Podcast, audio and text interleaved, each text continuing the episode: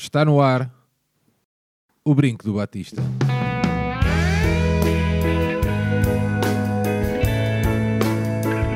Que viva o Vitor Batista!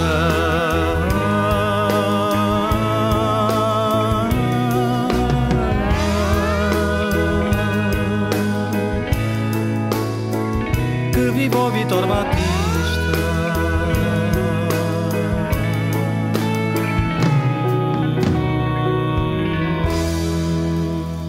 Bem-vindos a este 36 Brinco do Batista, um podcast do projeto Benfica Independente. Benfica Independente que tem o seu site em benficaindependente.com, lá a nossa plataforma onde, tem, onde temos hum, apresentado diariamente uma mão cheia de conteúdos. João Tibério, olá, bem-vindo, Olá, amigo.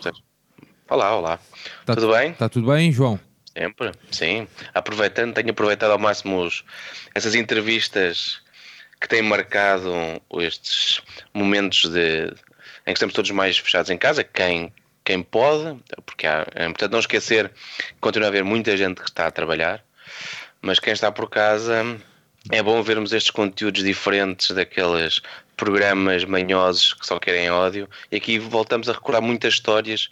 Pá, acho que a, a prova que, que temos feito coisas muito, muito, muito especiais é malta mesmo de outros clubes que têm gostado de, da iniciativa, que pedem pelo mesmo, ou seja, É, não há nada mais atraente do que ouvir uma velha glória a contar pá, aqueles pormenores e aquelas histórias sórdidas como é que era jogar futebol nos anos 70 ou 80. Falando em, em outros clubes, João, ah, um convite ah, do Futebol Clube do Porto. É verdade, o convite do Futebol Clube do Porto. Com a obrigação de ver Super Bowl aqui na por cima. Ahm, vamos ver o que é que vai dar É no domingo. Ahm, agora neste domingo. Para trocar como eu tenho feito aquelas, ah, aquelas ideias de filmes, livros, dicas de, de- de cozinha, ah, música. Eles também têm uma atividade, uma ideia semelhante, é ter lá o meu Bo- boa quarentério. Boa falar cena, um pouco do meu quarentério. Não é? Uma boa cena deles, pá. Sim, sim. Mas acho que tem havido, por acaso, várias iniciativas assim do género. Um, e eu não sei nem que li hoje alguém a dizer isso, que este é o sinal que, que a malta não, não gosta das raivinhas. Uma coisa é os picantes que vão acontecendo quando a bola está a rolar. Isso é perfeitamente normal. Mas o, o mundo do podcast é bastante mais um, inclusivo e, e nota-se que há muito mais relação entre a malta do que outros mundos. João, a altura de entrega do IRS, a altura de quem possa de. hum, E nós fazemos essa ressalva, não é só a Fundação do Benfica, mas também existem Claro. outras fundações, hum, da importância de ajudarmos hum, fundações e projetos idênticos. Pá, é, é, um, a do Benfica que é que nos diz mais neste caso, mas há muitas outras que estão que, a quem este dinheiro faz diferença e, e é importante esquecer que isto não é dinheiro é e não é o nosso dinheiro que, que sai dali, ou seja uh, para quem sabe mais ou menos como é que funciona a ideia da entrega do IRS, que é depois será provavelmente a devolução do dinheiro que poderás ter pago a mais durante o ano e aqui a possibilidade de, de consignar 0,5 do dinheiro que poderás receber em que o Estado dirige para essa fundação, para essa associação. Ahm, neste caso estamos a falar do Benfica. Do Benfica acho que se pode dizer que tem feito um, um trabalho, eh, o trabalho possível de um clube ou de uma fundação de um clube eh, durante esta questão da pandemia do Covid-19. Eh, Tem sido várias as atividades, desde a compra de material, e aí às vezes tanto a, a fundação como o clube, eh, entrega de- alimentação a alguns, algumas pessoas mais carenciadas, e por isso acho que sim, acho que pode fazer a diferença, eh, porque o próximo, próximo ano eh, será muito duro, será muito duro. É, exatamente. Aires, olá, boa noite, bem-vindo, amigo. Olá, olá. Está tudo bem convosco? Está tudo ou não? Estão a ouvir? Estamos a, Sim. estamos a ouvir bem, sim. Isto tem tudo para correr bem. Ainda estamos aqui a habituar a esta, esta comunicação aqui à distância. Yeah. Mas olha, mas ao menos já tenho, já tenho cerveja em casa. Tipo, hoje parecia um Cristo a vir, a vir do supermercado. Mas ao menos trouxe cerveja. Se O tivesse- Cristo trouxe cerveja?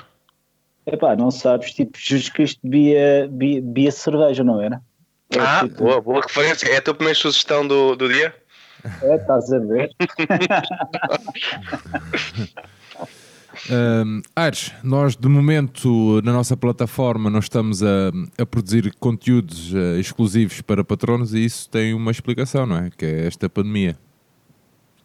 Uh, sim, tem esta, tem esta explicação, sim, tem esta questão, a questão da pandemia, não é?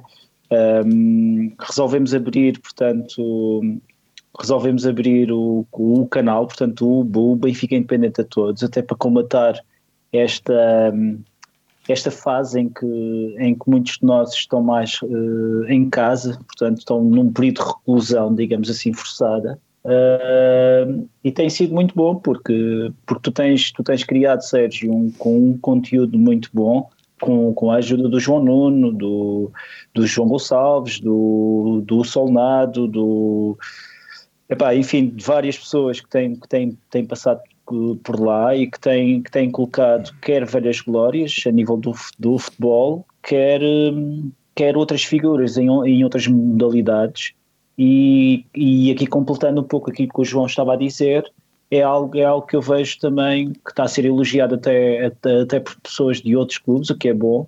Uh, até seria bom que eles também fizessem, ou, ou houvesse também iniciativas desse lado, há sempre bo, boas histórias também no outro lado, não é?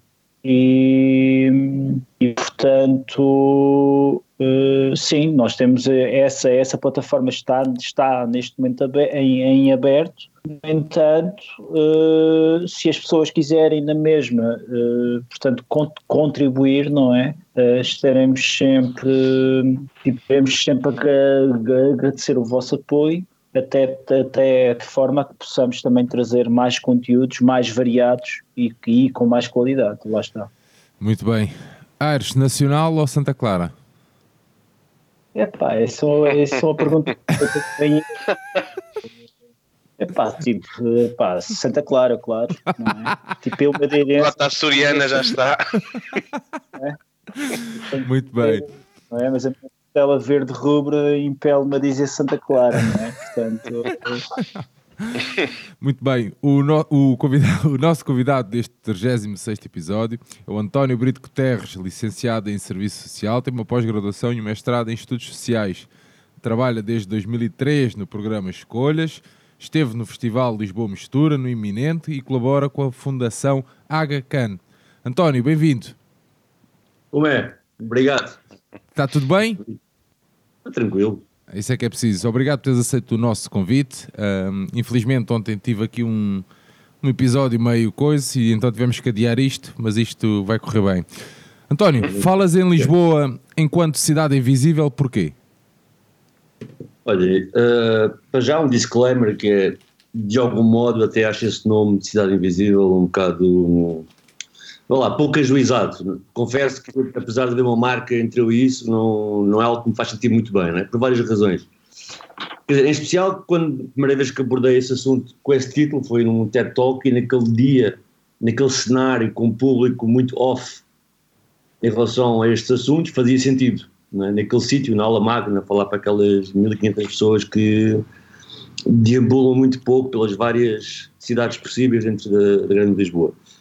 Mas é de facto um bocado infeliz porque, obviamente, que não há partes da cidade invisíveis, ou aliás, às vezes há umas que são muito, muito visíveis, mas pelos, por motivos hum, que não deviam ser esses, não é? que são muito enviesados a forma como olhas para determinado tipo de sítios, mas de qualquer maneira, olhando assim para o nome, o nome quer declarar, ou é um bocado catchy, não é? no sentido de declarar que há partes da, da grande cidade para as quais não ouvimos, e, e a situação atual da Covid-19 até ilustra bem isso, não é? A questão aqui do, do isolamento, da quarentena, estamos em casa a trabalhar, de, de falar muito das pessoas, do, não é? de aplaudir os médicos e enfermeiros que estão a trabalhar, mas depois esquecemos que onde moram os eh, motoristas da Carris, continuam a trabalhar, onde moram as pessoas que estão a arranjar prateleiras dos supermercados e estão exaustas o trabalho que estão a ter não, onde é que elas moram, esquecemos também os homens das obras que continuam a trabalhar. Isso não, é? não isso não vende no Instagram. Todas as manhãs, não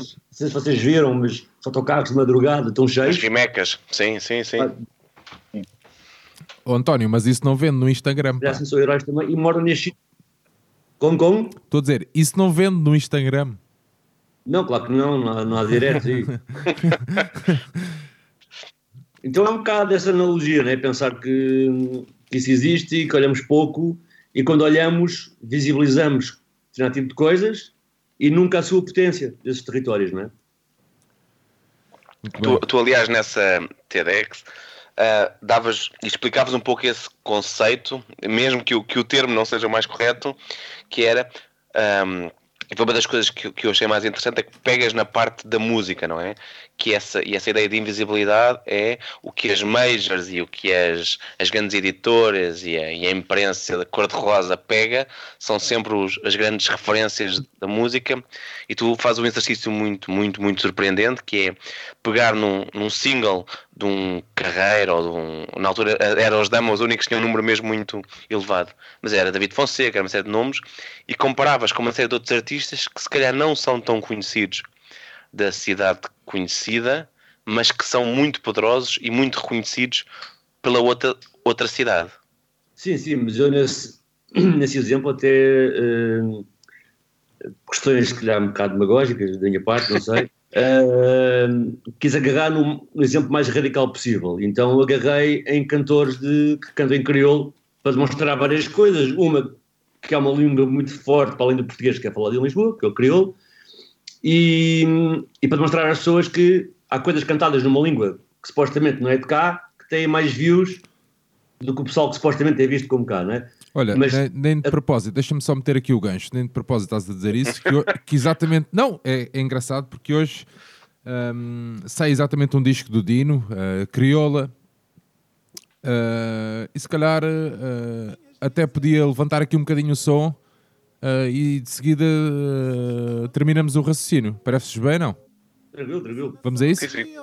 Já passou no Londra, hey.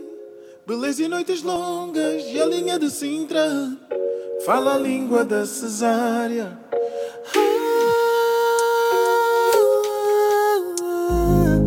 E mesmo descalço No bem mais longe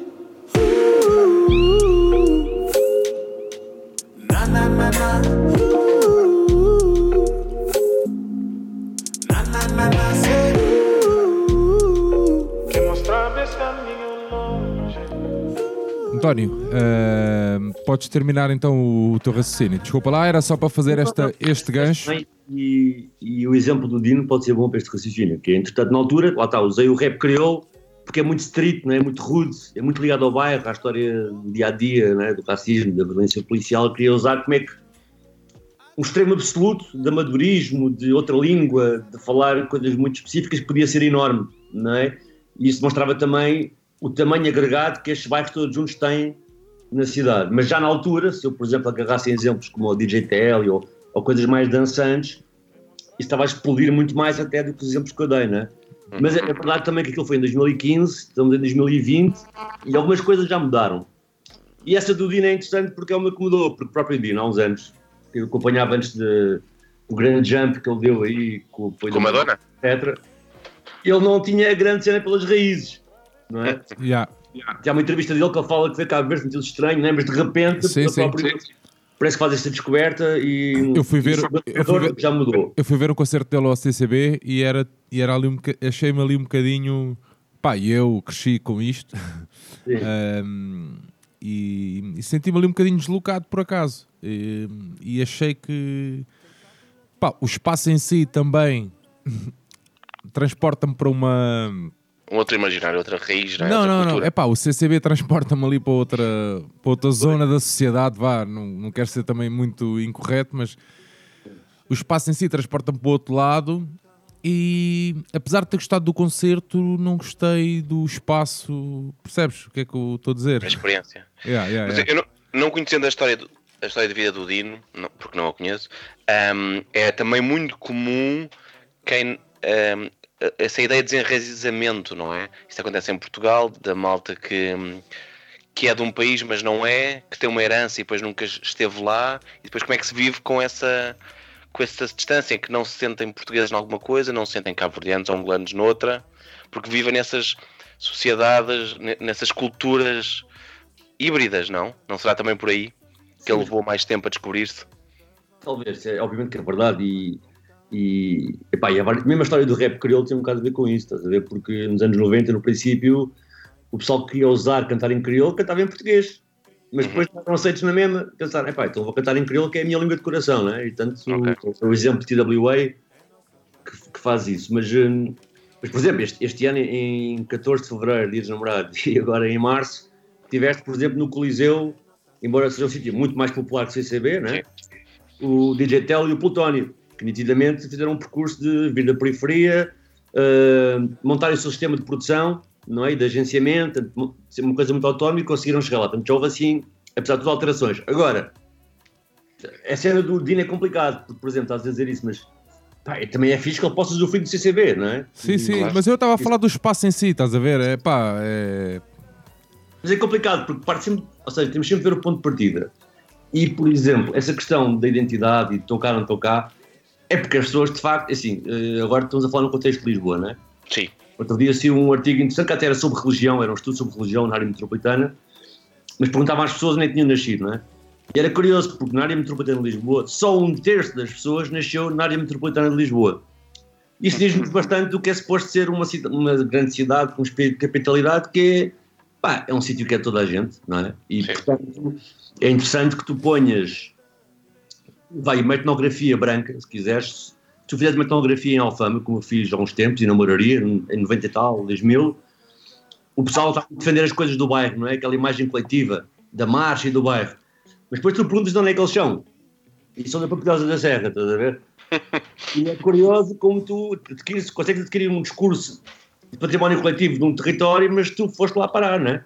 Pronto, eu também, minha família, e isso é uma parte que vocês também estão a falar, os nossos avós não são de Lisboa, sequer. E portanto é interessante como é que tu, perante os não brancos, há um posicionamento de terem que lutar para ser de cá, quando já o são, não é? E vai chegar ao ridículo de daqui a cinco anos estamos a falar dos bairros e dizemos ah, os jovens de quinta geração, quer dizer, é ridículo, não é? Quinta geração, que é isso? Não há ninguém. As únicas pessoas que eu conheço de Lisboa há mais tempo, com mais do que essas gerações, tem, a população cigana, alguma delas. Mas, hum, mas repara, é ridículo, não é? Enquanto que os brancos não têm esse exercício, não é? São de, são, eu nunca sou obrigado a mostrar que sou da beira, não é? E, Exato. E, portanto, isso também revela muito do que se passa cá, não é? Porque já agora, esta cidade invisível e estes bairros sociais que. Pronto, este começou com, com os bairros de alta construção e depois os realojamentos, etc. Correspondem todos, efetivamente, à população imigrante. Mesmo dos, não, do, dos que são brancos. É pessoal interior, ficou na periferia da cidade, construiu a barraca, é realojado, é tudo pessoal que vem de processo de migração. O único caso que às vezes é interno, mais interno, é o dos ciganos, de alguns, não é? Alguns vieram de fora.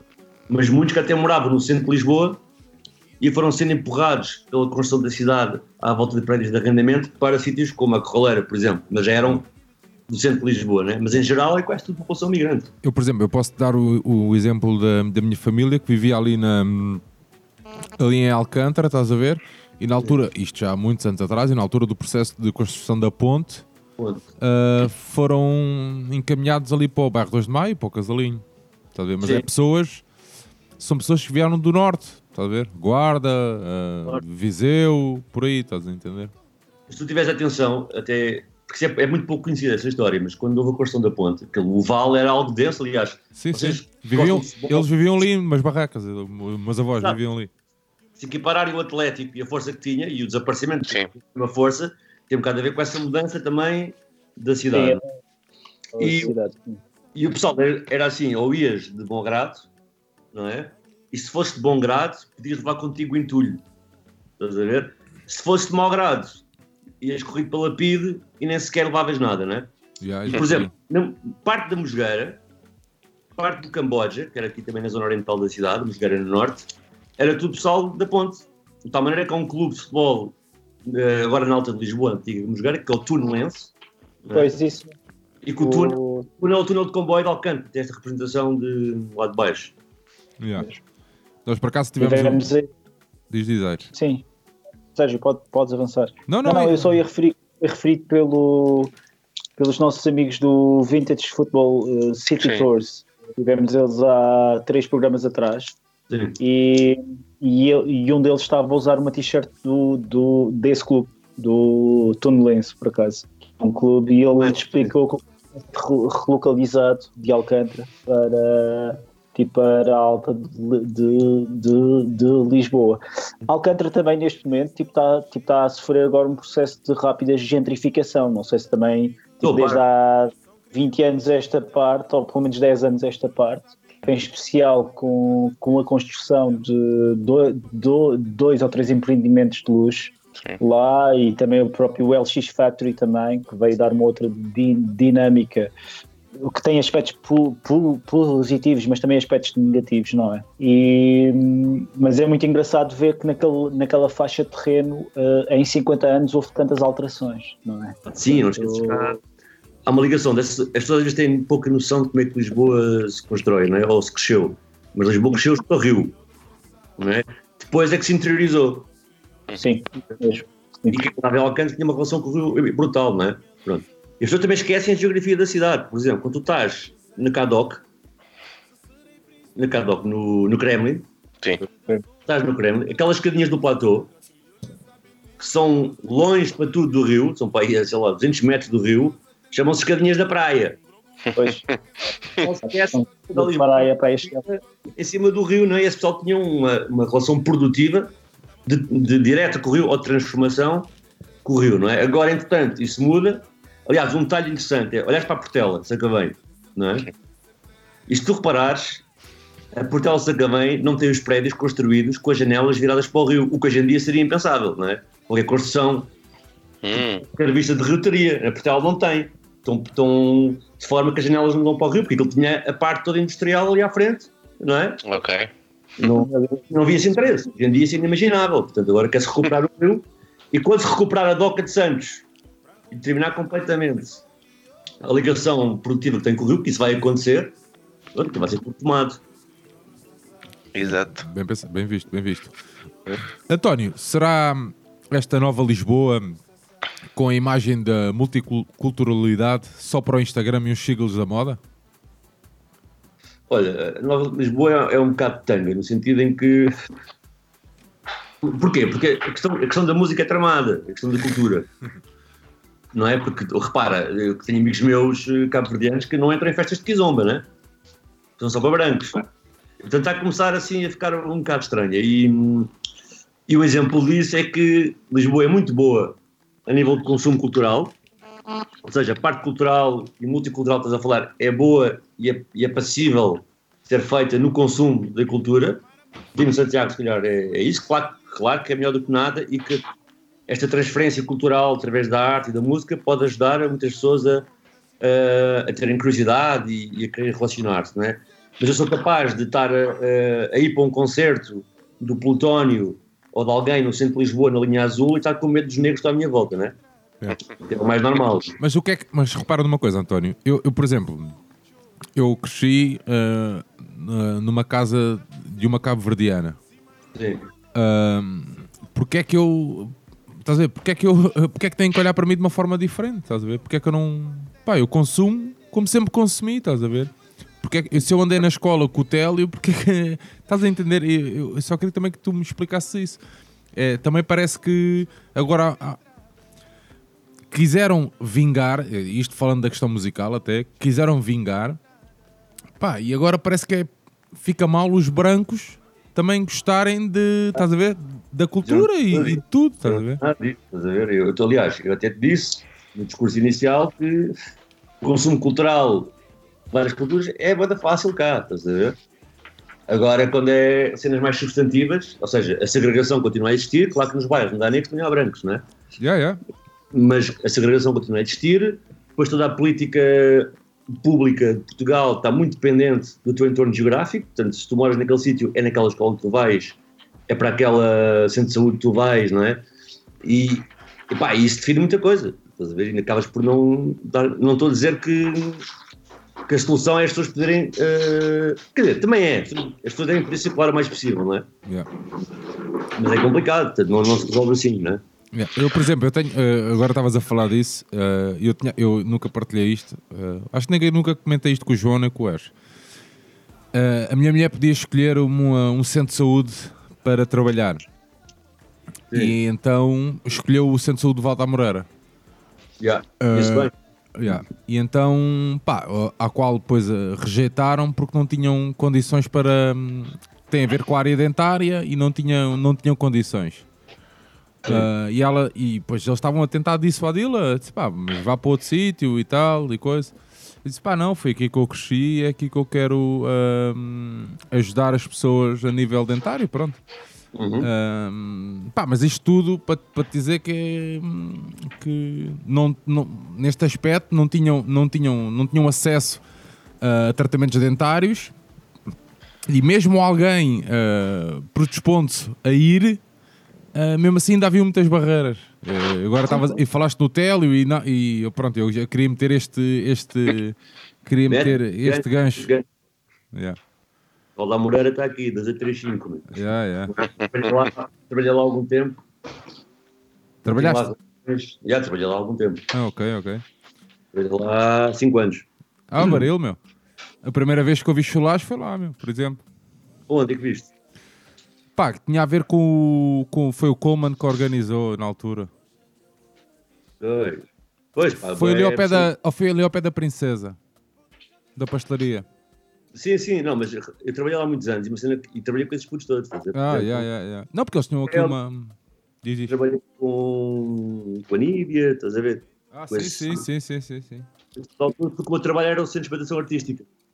Estás a ver? E então era criar eh, condições para o pessoal, eh, pá, meios de produção para o pessoal eh, curtir, eh, expressar-se, enfim, tanto na escola como fora da escola. E depois, entretanto, até posso. Já agora. ah, eu- o João e o Ars não levem mal, mas. Eu, mas não, e depois, depois até fiz aqui. Eu tinha aqui alguns conhecimentos aqui, na junta depois aqui da, eh, de Santo António e Sim. depois até conseguimos criar aqui um estúdio de música na Cidade de Sol eh, para a malta daqui da cidade, da Cidade de Sol e de outros bairros eh, que quisesse vir para aqui gravar. Eh, Era na casinha. yeah, yeah, yeah. Ah, conheço esse pessoal. Yeah, com conheço. Augusto e não sei o quê. Yeah, yeah. Conheço esses putos todos, porque tipo, eu sou sócio de um gajo, tipo meu irmão, que, ele, que morámos muitos anos juntos, que é o Jorginho, primeiro G, Ah, ok. que é rap e é de TWA, e ele Yeah, yeah. Portanto, dá lá workshops, esse pessoal, yeah. Sim, senhor, Cidade do Sol, é Barreiro, Barreiro, não é muita. É barreira, exatamente, exatamente. António, António, posso só fazer uma questão, trazendo novamente o tema. Uh, como é que tu englobas, como é que tu englobas essa, como é que tu englobas essa cidade, essa dita cidade invisível, digamos assim, não é? Esse, esses indivíduos que não são reconhecidos ou que lutam, eh, mesmo, mesmo já estando cá e mesmo já tendo nas, nas, nascido cá, mas que não são aceitos ou que, hum, ou que têm que dar os 110 ou 200% para serem vistos, não é? Como é, como é que tu fazes que, por um lado, as autoridades ou, ou, ou todas as forças reconheçam aquelas pessoas como parte integrante e, e ao mesmo tempo como é que tu combates um certo ressentimento que se pode criar ness- nessas comunidades porque acabam por ficar fechadas, não é? E, e acabam sempre por ficar eh, um pouco, não vou dizer receosas, mas um pouco ressentidas. Será, será tipo face, face, tipo face às outras, tipo face ao outro, não é? Sim. Como é que como, tipo, como é que tu trazes essas comunidades tipo, para dentro da, da, da cidade, tipo, construindo uma, uma, uma, uma sinergia? Olha, não sei se. Sim, sim, perfeitamente. Ou quer dizer, vou tentar, já vimos, já, já vimos que percebi ou não, mas eh, olha, há, há muito pessoal que mora nestes bairros, estás a ver, que, que costuma dizer eh, eu vou à cidade. Pronto, morando na cidade, não é? O pessoal que mora no 6 de Maio diz vou à cidade. Até o VAD tem uma música que é Gueto à Cidade. Portanto, Yeah. é engraçado como há uma, uma, uma oposição, muitas vezes, entre o sítio onde eu moro e o resto da cidade, mesmo que eu morando dentro da cidade. E cidade tem muito a ver com a cidadania, portanto há uma percepção, não é? Que ali isso não existe e que fora, no resto do espaço, possa existir. E isso também é verdade, e já vou à tua questão mais específica, em relação ao entorno histórico de Lisboa, que é, na verdade, tu olhas para a grande Lisboa e cidade, cidade, e desculpem aqui a suscetível que possa ferir, mas na verdade, assim, hegemonicamente, cidade só há uma que é Lisboa. O resto é, é a expansão urbana. O que é que quer dizer com isto? facto, onde é permitido algum imaginário é em Lisboa. O resto não lhe é permitido. E de facto, olhas para isto e pensas: epá, se Lisboa tem a mesma calçada onde tu decides as questões políticas, é a mesma há centenas de anos. As questões culturais, as questões hum, académicas, da ciência, etc. E o resto não tem isso, nem foi nada construído para isso. Não é? Portanto, há poucas centralidades, só há uma centralidade. Portanto, só estando aqui é que te safas. Isso, estando aqui, ou seja, não é Lisboa pura e dura, mas acho que tem, sabem o que eu estou a dizer, não é? De tal maneira que até na periferia é curioso que são as vilas que mandam na periferia. Não é o. Onde reparar, é Cascais que manda na linha, que é uma cena densa, não é? É Sintra, que é uma vila que manda até ao Cacém e até aquela luz da cidade. Portanto, é até curioso como até nesse aspecto em periferia, não é? São vilas com um certo estatuto imaginário. Que foram empurrando as pessoas para fora da zona nuclear e essa zona acabou por ganhar força. Não, ou seja, na verdade, as pessoas, as pessoas, a maneira como Lisboa está construída, né, que é muito ao contrário do Norte, que é né, um gajo anda 10 km fora do Porto e, e já não é Porto. Né? Tu estás em Espinho, estás em Vila do Conde e o pessoal é mesmo de lá, né? Aqui, pá, claro que o pessoal é da Amadora, claro que o pessoal é muito Barreiro, por exemplo. Mas há aquela cena de em direção a Lisboa. O que eu estou a dizer que eu acho engraçado é que quando a cena se densifica à volta de Lisboa, não é? Pois são os sítios que têm imaginário, mas que são pequeninos, mas têm um imaginário hegemónico, como Cascais ou Sintra, que dominam a massa. Ou seja, isto é uma análise assim um bocado histórica, geográfica, mas acho que é, é curioso para, para pensar. Agora, eu acho que aquele problema que vocês falaram um bocado da identidade, etc., joga um bocado aqui com este filme de como é que se cria uma sinergia aqui.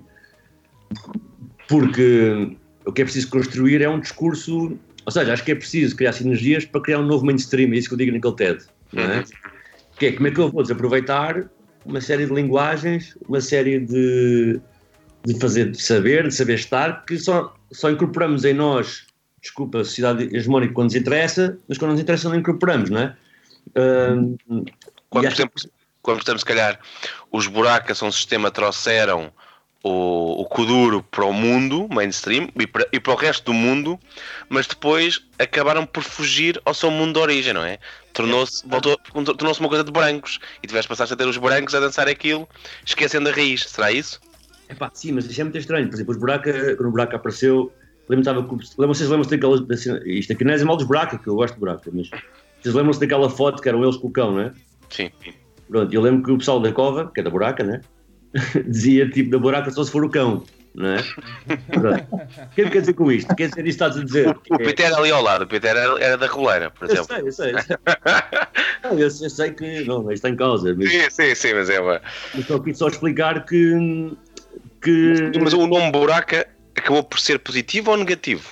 Ou seja, é- se foi útil para vender a imagem de venho do bairro? acabou por ser positivo porque eles quiseram mostrar que a periferia há coisas. Mas o que eles fizeram, na verdade, foi uma sistematização de uma série de coisas, que eles viam acontecer nesses sítios, mas que eles não os viviam, não é? E produzir com uma série de, de toques e de sistemas que sabemos que são fáceis de assimilar para o grande público, não é? E Mais ou menos. e é mais ou menos. boa, né? tu vias um. Se fores no YouTube e, meteres um buraco a seu sistema Suécia, tu vais perceber que aquilo estás a ver. Agora, há todo um exotismo, que não digo que os buracas façam, mas que vai mais longe destas coisas. Pá, vou dar um exemplo bem curioso. Que até me passei, pronto, mas que é. Há um DJ no Pendão que é o Maboco. Uhum. Maboco está naquelas cenas da Prince e não sei o quê Ok. e telefona, pá, telefona alguém de Inglaterra, pá, não sei qual foi o processo de agenciamento. Telefona alguém de Inglaterra que quer fazer um, um documentário sobre, sobre uma boca e aquele tipo de música, o Afro House, etc. Então foram ter ao Pendão, eu estava lá, trabalhava no Pendão e estava a ver uma parte, mas, ou seja, o Maboco e o Bubas, por exemplo, e outros no Pendão, ao fim de semana, metem o sound system à porta do café e o pessoal fica ali a curtir, é uma cena normal, não é? Pá, e as inglesas chegam, veem aquilo e dizem assim: epá, eu dou-vos dinheiro e vocês amanhã reproduzem eh, a festa novamente. Tranquilo, recebeu o dinheiro, mais um dia de festa, o pessoal a beber, pá, de repente chegam os camões com mais duas camões, estás a ver? Que ficam ali na festa um bocado a, a enturmar com o pessoal, pá, base, a filmar e tal. Pronto, passado para aí uns meses vem a peça que foi feita. Tu aquilo era o quê? Era um, um programa da KFC, ou patrocinado pela KFC, inglês, Ok. tu vês o programa e aquilo era tipo o prémio do programa era ganhavas uma viagem para Lisboa, para os guetos de Lisboa para dançar música Afro House. Eles chegam a Lisboa, andam de tuk-tuk, veem a paisagem e depois vão para o gueto. E depois uma cena bem estilizada, né, dos negros a dançar e elas lá no meio, loiras, tipo, a curtirem bué. Claro que. Agora, isto também é uma coisa que Lisboa pode providenciar ao mundo, embora tenha ainda. Ou seja, esta exploração de. É isso que eu queria dizer. É, não é? Estereótipo, não é? Um pouco. Mesmo com a parte cultural estar a melhorar uh, as possibilidades do pessoal, com as redes sociais e o pessoal da periferia, tendo em conta que até é uma massa enorme de pessoal, com as redes sociais, YouTube, isso conseguiu de facto criar ali um mercado próprio, não é? Mas ainda é muito exorcitado e, e exo, ai, não consigo dizer. Torna-se, tenta se tornar exótico. Exato. o corpo, não é? E Mas... isso é uma coisa que tu vês que ainda vem nos tempos coloniais. Mas... É, e depois, de facto, este pessoal, quando ambiciona fazer coisas, está limitado ao corpo. É ao futebol ou a ser músico. Estão a ver? Era essa a pergunta que eu também. Diz muito ainda do caminho que temos que fazer. Ou seja, tu ainda tu não sentes mesmo que tenham tipo, por exemplo, experiências tipo como o, o moinho das, da juventude em, em Cova da Moura, Sim. não sentes que isso pode, pode ajudar a criar uma massa crítica mesmo dentro do próprio bairro e que essa massa crítica depois possa sair e possa mostrar uma outra face do bairro ou não? Claro que sim, mas, mas isto também foi um processo, não é? O, sim, o claro, claro, claro. Tem, tem a cena do Olívio e do Eduardo que foram para lá morar, não é? Seguir ao PREC, pá, curtiram bem aquilo, montaram um moinho, não é?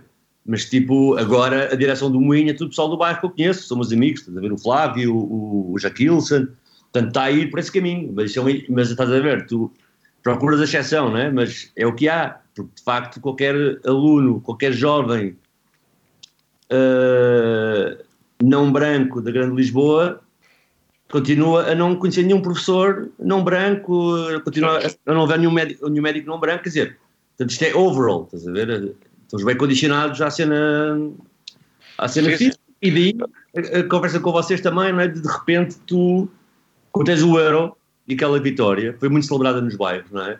Uhum. Porque o pessoal eh, não é, não é a cena da Tuga no sentido de Portugal, é tipo, aquilo é cara deles do que Portugal. O Éder, o Éder é uma cara do bairro mais que uma cara do, é, do que a vitória de Portugal, é isso, não é? Opa, aquela seleção toda. O, uhum. o, o, gol, o, gol, o gol do Éder foi a vitória dessa cidade invisível? Ah, não foi que o pessoal não é paro, o pessoal sabe que aquilo não. o pessoal agora usa analogia, não é? Ah, quando foi o gol do Éder já comemoraste, claro que isso existe, não é? Mas o pessoal não é paro, o pessoal sabe que não, que não mudou, não é? Agora sabe que aquela seleção não é o gol do Éder, é o Éder em si, pela história que é, não é? De patinho feio, o pessoal não gostar dele, tudo a dizer mal dele na imprensa, a imprensa toda hegemónica, não é? De repente ele marca o gol, tem esse simbolismo também. Mas toda aquela seleção, estás a ver? Porque aquela seleção toda, do Éder ao Quaresma até os Tugas brancos, mas que são imigrantes, não é? Tipo o Cedric e o Adriano, que nem nasceram cá. Portanto, aquilo tudo misturado era muito mais a cara do país, real, de qualquer outro sistema, seja de saúde, seja dos professores, não é? Da televisão, das novelas, onde, etc. Nunca, nunca há, não há. Olha, vou dar um exemplo bem curioso.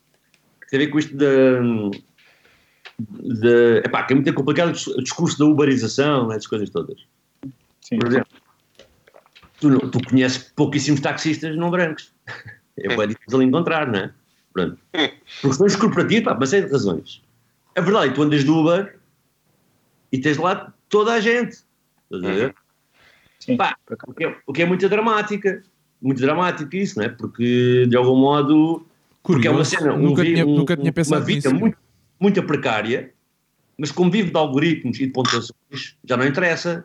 Os gajos do Uber querem lá saber que aquele gajo que se chama José Alves se é cigano ou não. Por isso é tem pontos ciganos nos Ubers. Uhum. Que interessa a pontuação deles, não é?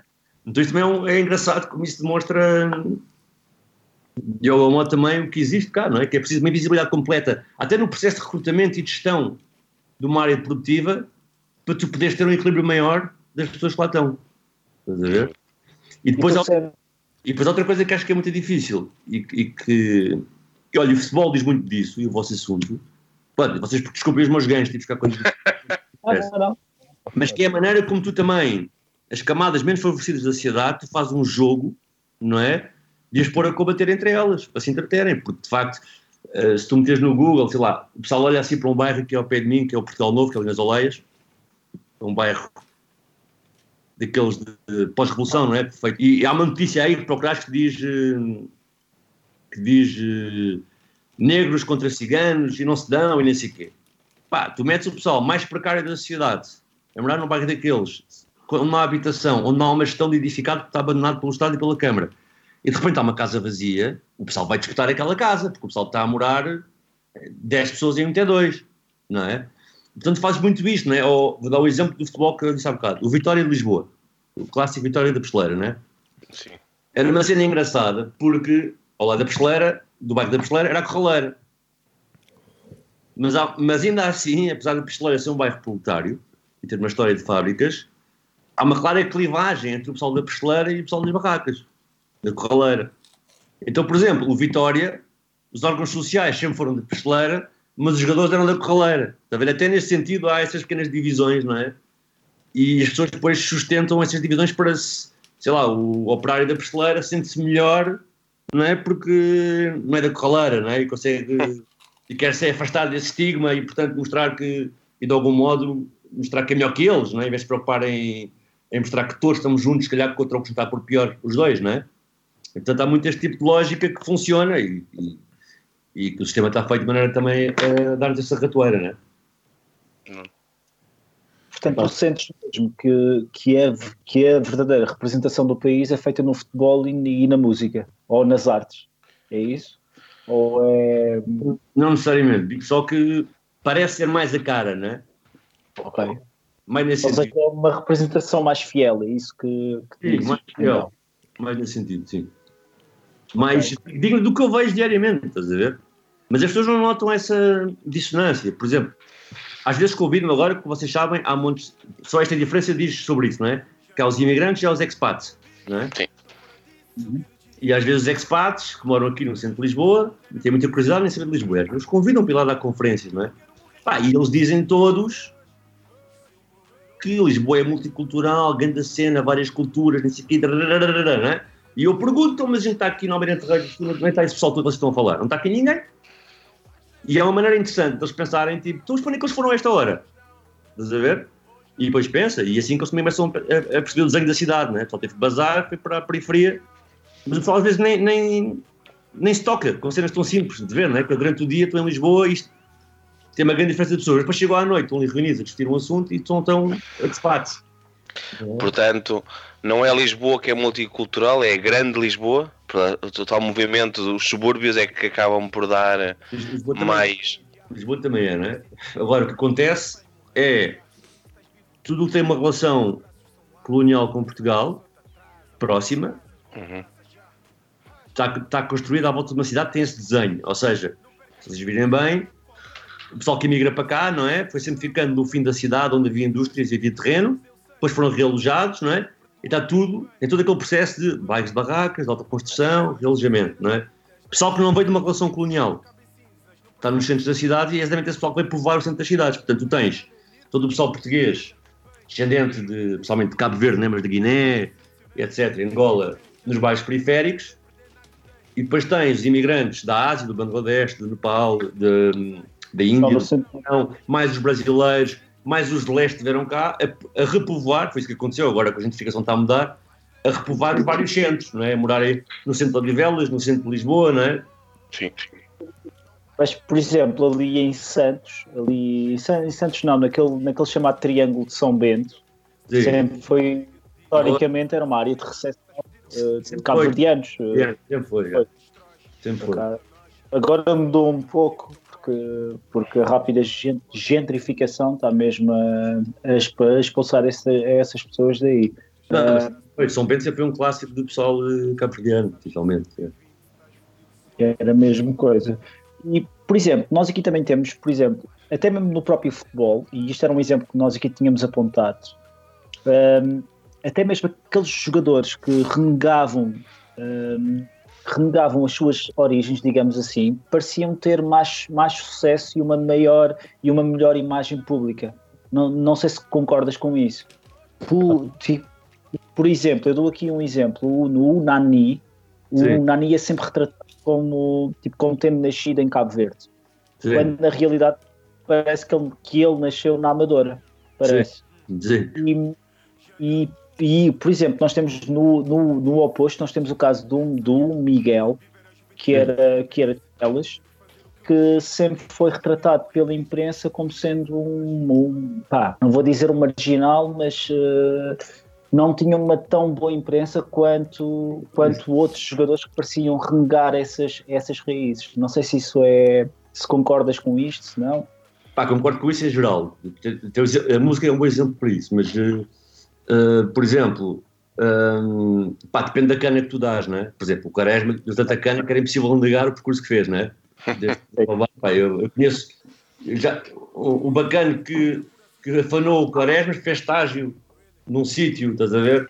Eh, onde eu trabalhava e pá, e aquilo era um abusado. Tipo, quando o Quaresma ia jogar à luz, o gajo aproximava-se da bandeira de canto a mostrar os brincos que tinha roubado. Pá, Pronto, mas eu deu muita cana nessas cenas, né? Agora, vou dar um exemplo. O Inácio, por exemplo, o Inácio é da Corraleira. Mas ele nunca disse a ninguém que era da Corraleira. Ele diz sempre que é da Penha de França, que é perto, né? E o pessoal da Mas tem Corraleira, melhor imagem. pois, o pessoal da Corraleira não gosta nada por causa disso, estás a ver? O Paulo Sérgio, aquele que era de, joga na Indonésia, também durante anos e anos renegou que era da Corraleira, só agora é que já a apoiar os amigos e nem sei o quê, não é? Ok. O Renato Sanches, por exemplo, mano, é um bacano brutal, estás a ver? Eh, e não digo com isso que não tenhas direito. Há muita gente que tem aquela cena de ah, eu safo-me base do bairro, não é? O, pá, o Renato comprou um prédio ao lado de onde cresceu, estás a ver? E tu vais ali à alta, ao BKG, ao bairro Quinta Grande, que já não existe, não é? Mas há ali uma parte que é o perto do pessoal, estar lá o gajo todos os dias, estás a ver? A bancada, na boa com o pessoal. Pá, se tu vis os snaps do gajo, quando ele está de férias, estão 15 gajos com ele, são os putos que eu conheço que, da idade dele, estás a ver? Portanto, e, portanto, acho que tem, tem derivações, estás a ver? Embora este exemplo estás a dizer é verdade, olha, vou dar o exemplo da música. Uh, qualquer músico, e o Dino é é exceção recente, qualquer músico que faça música de origem africana em Lisboa, não é músico de Portugal nem de Lisboa, é música tradicional africana não sei de onde, estás a ver? Yeah. Por exemplo, a Lura, não é? Sim. Que foi uma das primeiras a fazer este processo, tipo como o Dino, mas noutra, te- noutra época, pá, a Lura é top 10, meu. Estás a saber que aquilo é sempre música tradicional de Cabo Verde, a, música, a cantora cabo-verdiana Lura, pá, ela é daqui, meu.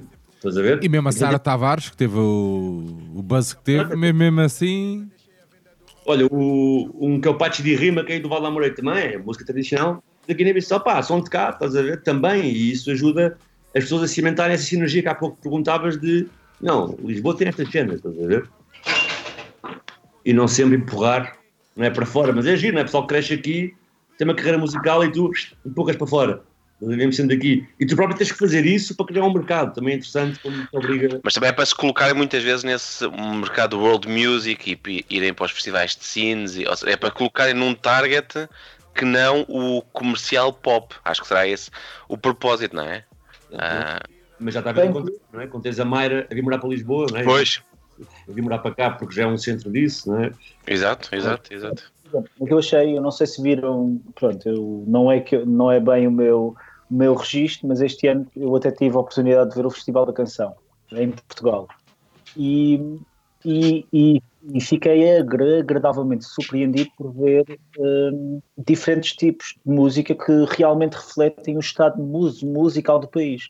Ou Sim, seja, sim. tipo, a primeira vez tiveste, pá, tiveste artistas a fazer hip hop, tiveste artistas a, com, com ritmos mais africanos, digamos assim, etc, etc, etc. Portanto, ou seja, houve ali uma diversidade, eh, por acaso enorme, que eu, que eu por acaso não estava à espera e até achei, achei mesmo engraçado. Portanto, Não, olha, até- há, há evoluções, ou seja, quer dizer, é o fato de ter havido esta dinâmica toda periférica ligada a, a redes sociais e o pessoal, porque é preciso o pessoal não se enganar, por exemplo, o Plutónio está lá na Bridgestone, não é? Mas é uma cena bem horizontal, ele construiu a cena dele, estás a ver? O DJ Telio não tem nenhuma editora ainda, mano. ele tem a cena da SAF, não é? Eles são quatro e cada um faz o seu papel. Ele e o Dids cantam, o Dino faz os vídeos, o Erickson faz a parte de gestão, tipo uma espécie de manager, estás a ver? E portanto é curioso como isso cria um potencial em que eles podem auto-organizar. E houve um, houve um grande assalto. Agora, mesmo, mesmo no sentido até do- dos conteúdos, não é? Porque uma grande coisa que havia antes Eu não estou a dizer que gosto deles em específico, dos conteúdos das músicas, mas uma cena que havia, antes e que a República, em 94, denunciava isso, era eu ter que obrigar-me a mudar o meu discurso para poder ser um artista, não é? Mas o Sam, o Sam é o exemplo disso, meu. Não, mas isso agora, sei lá, o, o Não é? Canta o que lhe apetece. Exato, exato. Estão a ver o tempo. É estou a dizer, então, há evoluções porque conseguiram construir uma, construir uma máquina num layer à parte que agora a E, a Sony própria e também a própria cena também pede isso também, não é? Talvez. ou, Não, ou os- também, o Wetpad Gang, não interessa. Se o Sudoeste cantar com eles, tem que contar com eles como eles são agora e não alterá-los, não é? Não há hipótese. Yeah. E portanto conseguimos construir essa cena. Não, mas até mesmo não é bem, pá, não, é, não interessa agora, mas não é, não é bem a minha cena, mas mesmo o puto peruca Sim, sim, sim, sim. faz a cena dele por, ele e pronto, e, tem o que tem, aquelas milhares e milhares de visualizações, não é? Claro, e construiu a cena dele. Eu, eu também cheguei a cruzar-me com ele, que ele morava na Madonna, mas depois também em Alcoitão, no bairro de Alcoitão. Pá, ele cantou o que quer, mas lá está, porque. Mas estás a ver, porque eles tiveram todos a fazer um percurso à margem, que não, que não é. Lá está, e é, discurso, o discurso que queria fazer há bocado da sinergia também é esse, é que não é à margem. É também é interessante isto do pessoal da periferia estar a criar centralidades entre a periferia, não é? E foi isso que eles criaram, uma centralidade gerada pela periferia. Quando os grande mercado quis agarrar neles, já estavam feitos, já tinham milhões de views, portanto. Yeah. é Epá, aquela, dialética, é aquela dia- dialética um pouco, um pouco marxista que eu vou dizer aqui, mas, mas por vezes o centro, o centro vai, vai, vai à periferia buscar algo para então introduzir no centro, não é? não, Portanto, até porque só tem que fazer isso. Sim, sim, sim, mas é pronto, acaba por ser um pouco isso, porque também, e talvez esta questão na própria música, isso seja muito mais, tipo, seja visível, mas também no próprio futebol também. Sim, sim. Um, O centro tem que se é- reinventar sempre. E vai se reinventando à medida que. atualmente é à, à medida das views, meu.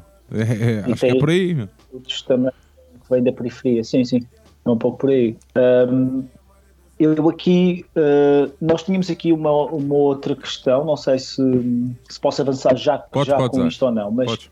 como é que tipo, como é que tu vês, António, os, os efeitos desta pandemia para a outra Lisboa? Porque tu estavas a falar que, que estávamos aqui num movimento crescente, não é? Sim. Um, que tiveste pintado tipo, com esse toque de, de exotismo ou não, não é? Tu deste-me aí esse, esse exemplo desses estrangeiros que apareceram lá, etc, etc, etc. Como é que tu vês, porque isto vai haver, pronto, isto vai haver uma crise, uma crise, uma crise que não se imagina à escala, não é? Como é que tu vês hum, este, os, os efeitos desta pandemia para essa outra, outra Lisboa que estava só agora a beneficiar um pouco de mais visibilidade, tu achas que irá haver um novo normal em que essa Lisboa estará também in- incluída nesta Lisboa ou, ou tu achas que vamos regressar ou vamos recuar alguns passos atrás? Pá, vamos recuar, mas vou dizer porquê. Não nesse sentido, talvez, de, do consumo cultural e da expressão, porque até se tu fores às redes sociais, percebes que esse pessoal está a investir imenso em aparecer e tem. E pronto, e é o que é, tem muitos fãs, portanto, vão mantendo a sua cena. Mas é o que eu falei no início da conversa, não é? Que é. Isto é um estado de exceção e de isolamento para uns e para outros que são fundamentais para o resto funcionar, continuam a funcionar, não é? Portanto, o pessoal continua a sair dos bairros todos os dias para ir trabalhar, expor-se ao perigo, a receber mal, salário mínimo, pronto. Pá, posso dizer, no contexto de trabalho, trabalho em política pública, pá, não vou aqui anunciar muito porque também não, pá, porque não está produzido e não sei o quê, mas estou a participar nos questionários feitos com o pessoal dos bairros e para tu veres, tipo, já é preciso ver que metade das pessoas já partem para esta crise, metade das pessoas em idade ativa, uh, fora do sistema produtivo, ou seja, tu tens cerca, nesses territórios, 35, 40% de desempregados, mais X pessoal de, por invalidez, mais pessoal estudante, que é, é pouco, mas pronto, portanto, já tens logo 50% que parte para isto fora do sistema produtivo. Depois tens o resto do pessoal que recebe mal e tem, salários, e tem trabalhos precários, a começar a ser despedido, não é? E a não receber. E depois tens uma média, porque isto é tudo um esquema muito grande, não é? mas tens uma média de 5 pessoas por casa. Pronto, em casas por casa, mas não é por casa para tipologia para esse tamanho, não é? Sim, sim, sim. E outra questão que também acho que é interessante de, dos questionários que estou a fazer uh, é que as respostas, quando tu perguntas a grande preocupação neste momento, ninguém, a saúde nunca está à frente.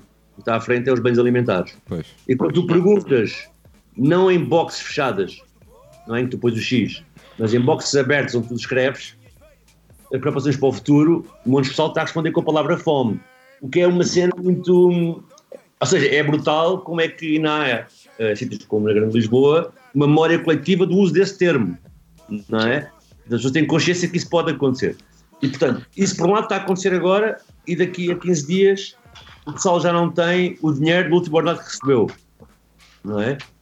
E muito pessoal, nem sequer é o pessoal que já está integrado nos sistemas de proteção normais, diga RSI, Santas Casas, todo o pessoal, novos pobres que não sabem onde se dirigir, que nem sabem fazer, que têm vergonha, e isso está a começar a acontecer. A nível de futuro, pá, acho que vai ser mais dramático porque vai aumentar o fosso ainda mais, porque uh, pá, se pessoas privilegiadas, se calhar como eu, podem, podem acontecer em geral ter um ônus de passar o trabalho para casa, não é? mais do que e portanto tudo o que é despesas de uma empresa a nível de eletricidade, de, sim, sim, sim. quer diminui e põe o ônus na pessoa, pá, nesses sítios já conheço bons pessoal que ficou desempregado, não é? E o sistema, ou seja, o sistema em grande vai aproveitar isso para reformular-se. Quer seja, a malta que trabalha nas obras, as empregadas domésticas ou que limpam as empresas foram todas despachadas, exatamente. Não, continuam a trabalhar aquelas que têm de trabalhar para sítios estarem abertos para serem usados em emergência, né? supermercados, etc. Sim. Mas a questão é que eu conheço pessoas que já foram despedidas com contrato e já lhes foi oferecido a recibos, não é? Hum. Isso, isso por um lado. E não sabem que têm que se defender deste cenário nem como se defender desses despedimentos abusivos. Claro, isso. E depois há outra coisa que vai acontecer, que é mais sistémica, que é. Repara, grande parte da economia portuguesa é pequenas e médias empresas. Não é? Uhum. Epá, elas vão. Uh, são as maiores derrotadas desta crise. E, portanto, quando isto acabar, elas não estão aí para. A maior parte delas já não vai estar aí para recomeçar a repegar de novo, não é? E, portanto, vai ganhar aqui uma. As coisas do franchising e, e as grandes empresas okay. vão naturalmente ter a capacidade de substituir essas. Sim. Com, com, mais padarias e mais não sei o quê, não é? Esse tipo de, de cena. Sim, sim. Isso implica também maior número de trabalhadores mais precários a receber menos, com part-time, não é? Com esse tipo de. E, e, tu achas, e tu achas que, tipo, neste pós-crise, ou durante a crise, não é? Tu achas que será tipo, haverá alguém que tenha isto na sua agenda em termos políticos? Isto passando aqui agora, fazendo aqui uma ponte para a política, não é? Um, porque, porque estas comunidades, por norma, têm, tipo, têm, tipo, têm pouca participação, uh, tipo, têm pouca participação política que seja visível, não é? Só, só agora. Nós tínhamos o caso do Helder Amaral, eu lembro-me do, do PP, mas ele nunca se assumia tipo, como. Não, mas Aliás, é... Pá, tens esse clássico da, da, política portuguesa e tem a ver com questões coloniais, não é? Que Sim, ter um certo grupo de pessoas privilegiadas, na Arana Costa também, não te esqueças Portanto, tens muito pessoal sim, também, também, verdade. Sim, sim, pessoal também teve. com branco, não é? Pronto, que eram os grandes espoliados do, do, da descolonização, não é? O pessoal que perdeu sim. esse combate. Mas tiveste três, tipo, três deputadas negras que entraram. Ah, tipo, tiveste a Joacim Tatar Moreira, tiveste a Beatriz Dias, creio, e tiveste a, e tiveste a Romualda Fernandes, acho que é esse o nome, do PS que conseguiu entrar à última. Pronto.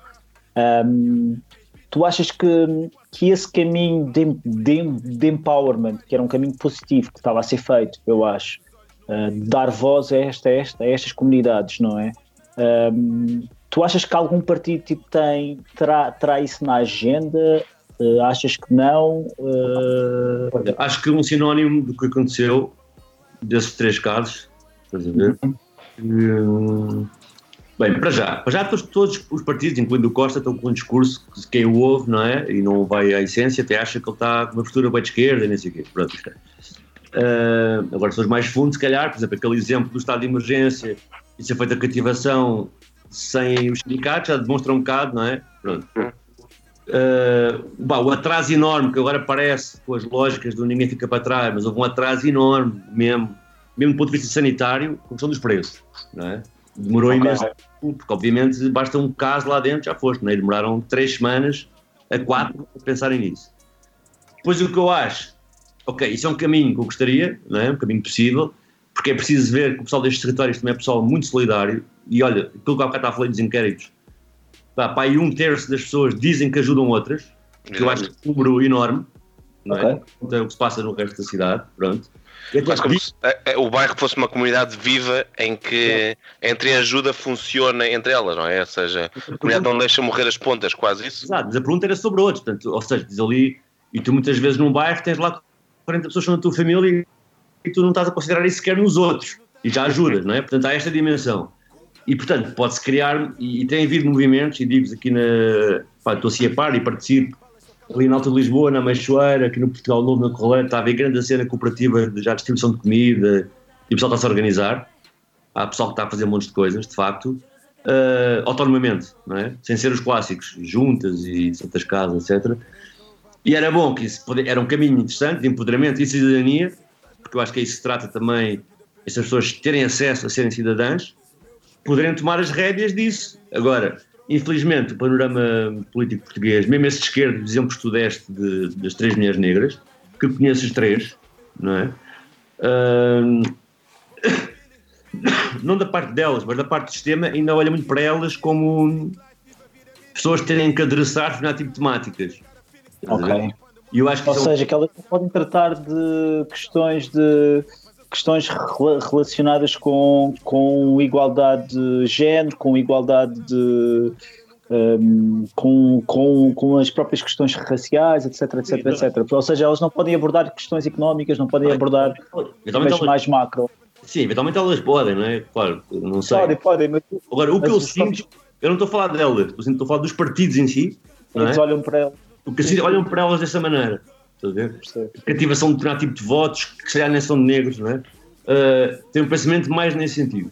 E eu acho que o caminho que tem que se- fazer feito, independentemente de haver franjas e, e franjas não micro poderosas de reivindicação, estatuto, de equidade e de contra o racismo, isso tudo deve acontecer, mas também deve acontecer qualquer um ter acesso à normalização do discurso. O que é muito difícil de fazer quando tu tens partes de uma premissa, né? o teu ponto de partida é de grande discriminação. Mas acho que também é necessário que as pessoas vejam todas a poder falar de tudo e não exclusivamente só porque, não é? Portanto, eu acho que isso é importante. E isso vai conduzir uma normalidade que eu acho que é importante a nível de referenciação, não é? Pá, e é curioso, não, não vou aqui estar com grandes dramas, mas eh, nós, há pessoas, nós olhamos para elas efetivamente como mulheres negras. E ainda bem porque é isso também que, que elas querem, querem estar representadas, etc. Mas, por exemplo, uma cena muito curiosa, eh, que ninguém repara, e que às vezes só quando estás no estrangeiro é que reparas disso, é que o teu primeiro-ministro primeiro também não é, não, é, não é branco. Sim, sim. Ah, não, Ah, é bem Mas, curioso. mas às vezes quando se anda nos táxis, repara-se. Ok, tudo bem. Porque eles puxam por isso, por essa referência. Mas apesar de grande parte da sociedade olha para ele como quase como um branco. Sim. E eu não acho isso fixe também. Porque acho que era, era fixe também a outra abordagem. Mas cara, não, teria- não, não tinha ganho. Ah, com certeza. Até porque... Bem, nem, nem vou entrar por aí, mas tens, o- tens o caso, tens o caso brutal do candidato do PSD às eleições de, do Eiras, que não era, que não era branco, era indiano. não é? Sim, sim. E optaram por não usar fotos dele e usar bonequinhos. Bonecos, exatamente. Brancos. Sim, sim. Tens muito essa cena. E com o Costa também tens a ver essa cena. Se meteres, se vires os cartazes de publicidade e comparares com fotos reais, mete no Google António Costa, vês a diferença também. É a prova de cor que saiu errada. Foi, foi um azar. Mas pronto, é um país muito agarrado a esses pequenos esquemas, não é? Assim, um drama. Ou seja, eh, tu achas que, que, em, que em Portugal ainda, ainda padecemos de um, de, um, de um certo racismo brando, daquele lusotropicalismo do Pereira, ou não? Pá, não, eu acho que padecemos de racismo. Racismo pode. A questão do, do racismo branco e nem sei o quê, é- Não existe. epá, é, é, lá está, é, é procurar criar eh, hierarquias, uma coisa que não, deve ser hierarquizável, que é, ah, o nosso racismo, É o nosso é? foi menos mais benigno do que o dos holandeses, coitados, só queriam comércio. Não, pá, por favor, estás a ver? Para mim não é essa conversa. Essa conversa é bem perigosa. Isso, eh, Quando tivemos eh, aqui o José Semedo Fernandes, o advogado, como nosso convidado, ele dizia uma frase que nós temos marcada e, e referido muitas vezes, que era Portugal, como todos os países que, que têm racismo, e, e todos terão provavelmente, é um país doente, só que só agora é que se conseguiu perceber que tem essa doença, portanto só agora é que vai começar a tomar os medicamentos, espera-se. Partilhas dessa ideia, que é um pouco isso? Portugal está neste momento a perceber que tem um problema? Epá, partilho e, e digo mais. E, e, esse problema tem sido aflorado e até esquemas tipo Chega e, outro tipo de nuances desse género têm sido alimentadas pelo facto de estarem a aparecer pessoas que não são brancas a reclamar as suas cenas. Porque, porque enquanto, enquanto, enquanto o antirracismo em Portugal era branco, é tranquilo, não é? Quando são os brancos a defender os negros e tal. Agora, quando estão as próprias pessoas a reclamar pelos seus direitos, isso também provoca e vem logo ao, ao, uh, ao de cima o, o, impacto do colonialismo e do fascismo neste país, vem logo essa cena, como se disse, parece que já não tolera mesmo. Portanto, grande parte do que está aí a acontecer também acho que tem a ver com isso. E o José Fernandes tem razão, não é? E, agarrando no que ele costuma dizer, eu não, não vi esse programa, mas conheço. E com a pergunta que vocês fizeram, pá, ele tem uma cena linda que ele costuma dizer que é o próprio Código Civil, não é? É racista. É racista. Quando ele indica, estás a ver, que uma das razões para a qual tu podes ser identificado, portanto, no mesmo parágrafo, não está separado, né? está no mesmo artigo, é o facto de, uma das suspeitas possível, é o facto de tu não, poder, não teres documentos uh, legais em Portugal. E, portanto, depreende-se, não é, na leitura daquilo, que um polícia está na rua, vê alguém que não é branco, pode incluí-lo logo como uma lista de suspeitos, porque, porque, evidentemente tu não podes estar a recrutar as pessoas à toa, não é? Portanto, tens de ter uma suspeita, só que o artigo diz a suspeita e no caso de ser alguém que não tenha documentação para estar no país e tal, portanto, obviamente, pá, logo esse artigo, estás a ver, é logo bastante denunciador de como é que isto está regulamentado, não é? E, e tu que vais muitas vezes no bairro, um, porque aqui neste momento são, mas como muitas vezes, quatro brancos a falar de racismo. Yep. E como é que é visto no bairro? Uh, o que é que, que é que pode ser feito realmente para ultrapassar? Medidas legislativas, leis também, não só, ou é sempre, ou a maior ajuda de todas seria a verdadeira igualdade no acesso às oportunidades?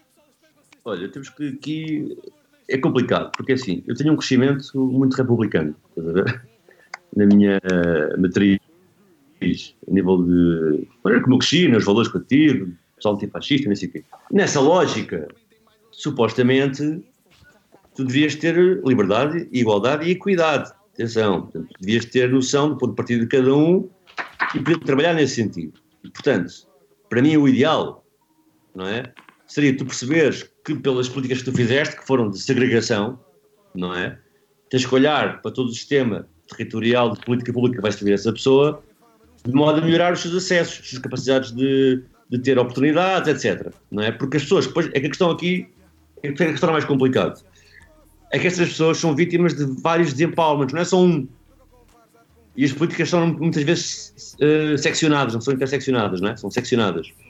Então o que acontece? A mesma mulher que está com uma vida precária de trabalho e que sai de manhã às 5 da manhã, chega às 10 da noite vai trabalhar em três empregos precários, sem sistema de segurança social que ela possa descansar porque precisa desse dinheiro, uh, sem direito de desemprego, uh, com um patrão que pode fazer o que quiser, é uma mulher que depois tem os filhos sozinhos durante o dia que não tem onde ficar, que por isso não pode ir à escola reivindicar sobre o que se faz com o seu filho lá, não é? Portanto, isto acontece tudo no mesmo núcleo de pessoas, não é? Então, para mim, tu olharias para isto e melhoria desses aspectos todos. Isso é em tese, não é? Agora, na prática, aquilo que eu tenho visto do dia a dia, Epá, não dá para ignorar a hipótese de teres que fazer algo mais affirmative action. Estás a ver? Sim. Ou seja, tipo, ter, uma, ter uma espécie de medida de discriminação positiva, é isso? Sim, portanto, ou seja, para já é isso que, que os movimentos querem e, e eu não sou contra isso. Ou seja, tipo, os movimentos, os movimentos uh, endógenos querem isso e, portanto, eu assumo isso com eles, não é? a nível de solidariedade, etc. Eu acho que o ideal não seria isso. O ideal é ter um sistema mesmo que olha para as suas falhas, não é? E consegue combatá-las de forma uh, em equidade e em igualdade. Mas como isso não é possível, porquê, é que eu estou a dizer isto? Eu preferia isso, não é? Que é tu olhares, pá, mas tinha aqui um conjunto de pessoas que eu, fui por, que eu pus a morar ali, que, que têm ciclos de pobreza que demoram cinco gerações a cortar. Vamos dizer que é isto. Não é? é pá, as coisas são identificáveis. Portanto, tu consegues agir sobre elas. Não has porque não queres. Portanto, se tu não queres, eu percebo a reivindicação de quem está no terreno, como eu também, que olha para aquilo, pá, isto assim não vai dar. Porque de facto, se tu trabalhares nas escolas, é brutal como tu vês e a- as turmas a, a subirem a gradação curricular e a desaparecerem os não brancos. não é? Sim. Quando, quando, tu, quando, tu, quando tu chegas à escola secundária, da Baixa da Banheira, que é do Val da Moreira, Sim, sim, já não tens quase. Sim, sim, eu percebo. Eu percebo Sa- o que estás a sabes- dizer. Já não vais ter. Vocês sabem como é que se chama a escola da, da Baixa da Banheira? Não sei. Não. Não? Escola Benetton. Ah, sim, é verdade. Sabem, qual, sabem, como, é, sabem como é que se chamava a escola de onde eu comandava? Escola, dos, Qual? chi- escola dos Ciganos. Não, mas olha lá, mas é que a Benetton é na Baixa da Banheira, Yeah. mesmo na Baixa. A escola secundária da Baixa da Banheira, por acaso é a do Val. Sim, sim, sim, sim, sim. Não, eu estava só. Eu, agora, eu há bocado estava para meter esta. Para fazer esta observação porque achei, achava. sempre achei muito curioso o nome que mas- davam às escolas. Sabes que até o pessoal do Val da Moreira, por causa das questões de discriminação e não sei o quê, quando vai para o secundário tenta ir para a Benetton, Yeah. para não ficar no Val da Moreira. Exatamente. E as pessoas têm que fazer esses truques, têm que sair da escola, da sua zona, para poderem ultrapassar esse estigma e poderem ter uma oportunidade melhor. Portanto, para mim, isso seria a cena ideal. Já, já vimos que está a falhar. Então, affirmative action. Agora, qual é o problema do affirmative action? Infelizmente, é o mesmo do que eu falei há pouco, que é quando reivindica os direitos de um grupo específico, Uhum. o pensamento colonial que ainda existe na, na Tuga, pá, isso cria logo, o pessoal passa-se da cabeça. Mas, por exemplo, se não- houvesse, e se se houvesse um, um jo- um jogador de futebol, por exemplo, e puxando aqui o tema um pouco para o, tipo, tipo ao âmbito do próprio podcast, não é? Ahm, e se houvesse um jogador de futebol eh, negro que, que, que, usando a sua repercussão mediática, tivesse, tivesse a apontar para isso.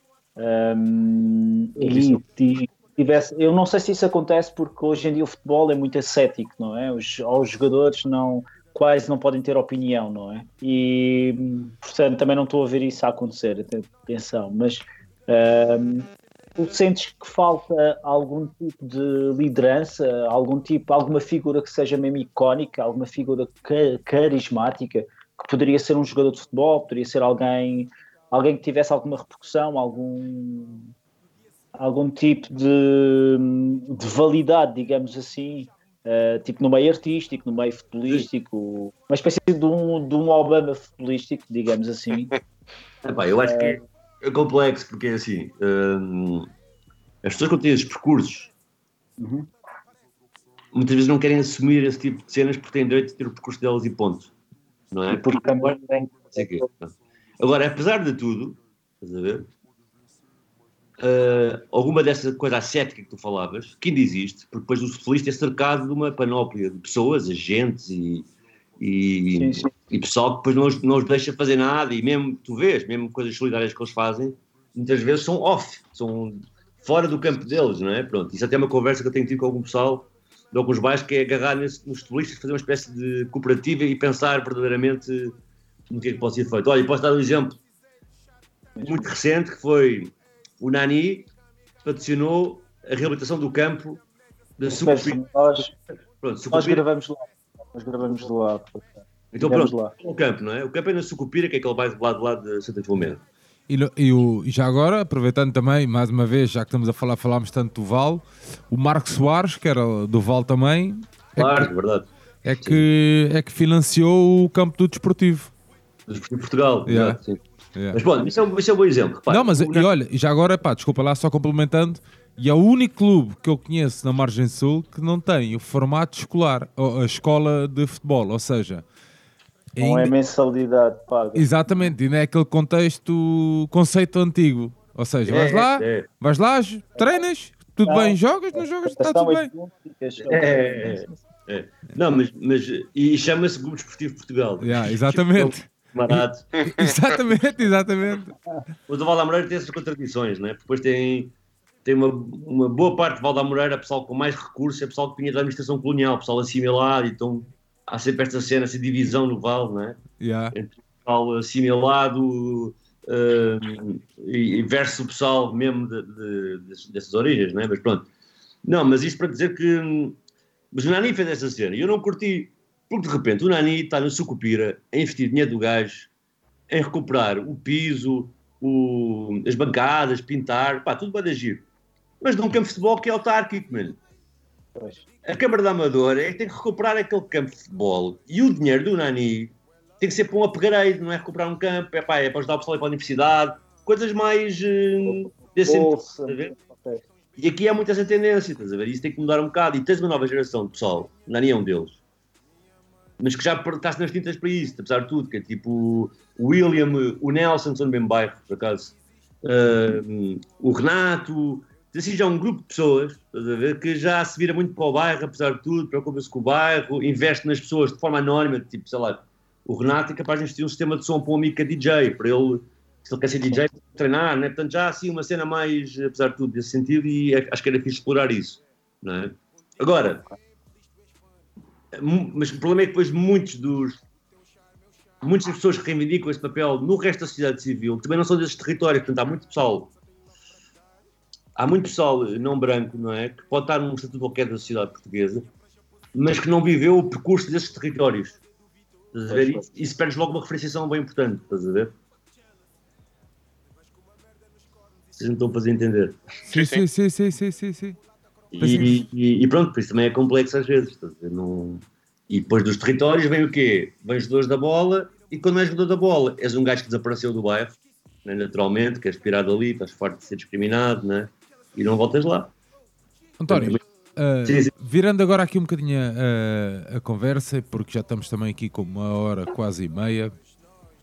Ah, estamos em.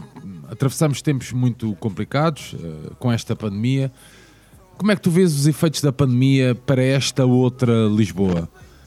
Há, já- há muita. Pu- Diz isto. Desemprego, emprego emprego ainda mais precário, maior distância da cidadania, estás a ver? É Mas- assim um bocado o que eu vejo. Mas tu também falavas há bocado que existem algumas relações também de cada vez mais de, de entreajuda, não é? Entre as- estas pessoas que mais precisam também são as, as que mais ajudam. Não, há bocado estavas a falar. ah, não estás há bocado a falar da questão política, não é? Sim, sim.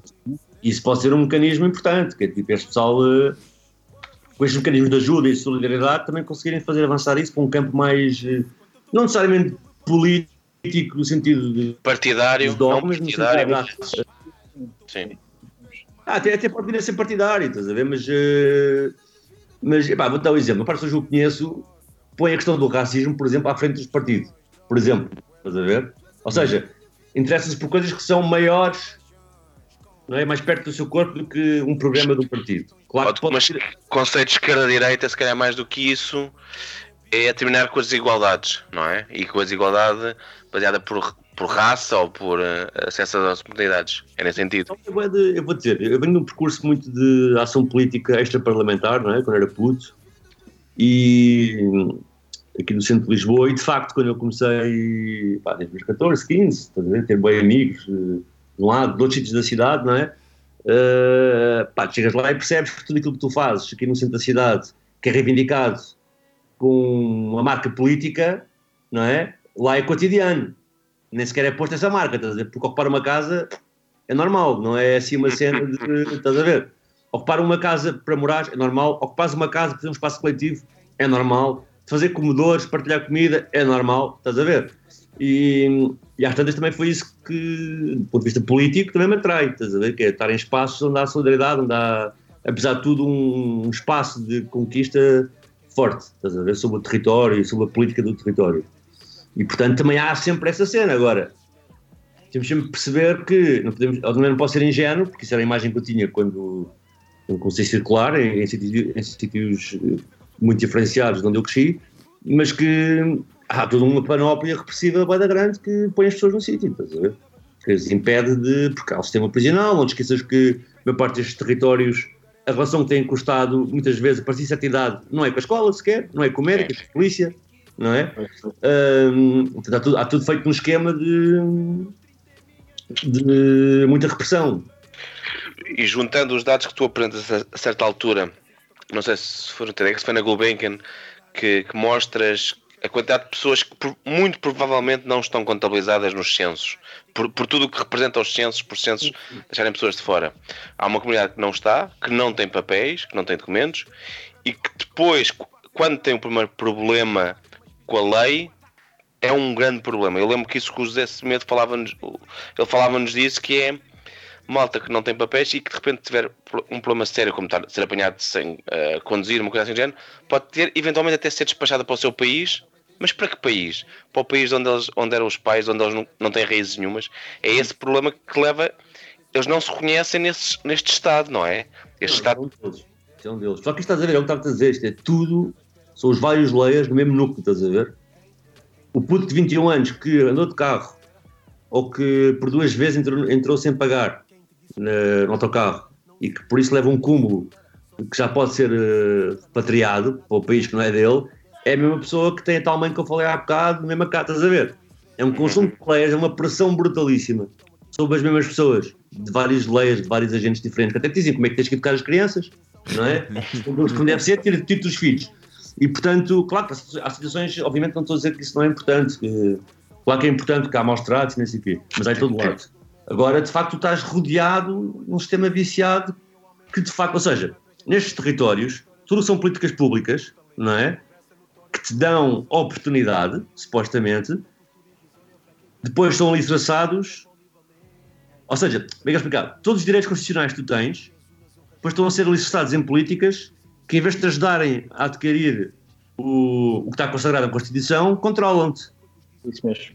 Sim. Então é um grande drama, é muito complicado. E portanto, esse, pá, essa cena, claro que é um escândalo. Vocês sabem que eu tinha aquele programa de rádio, não é? E que era Antena 1, Cidade Invisível.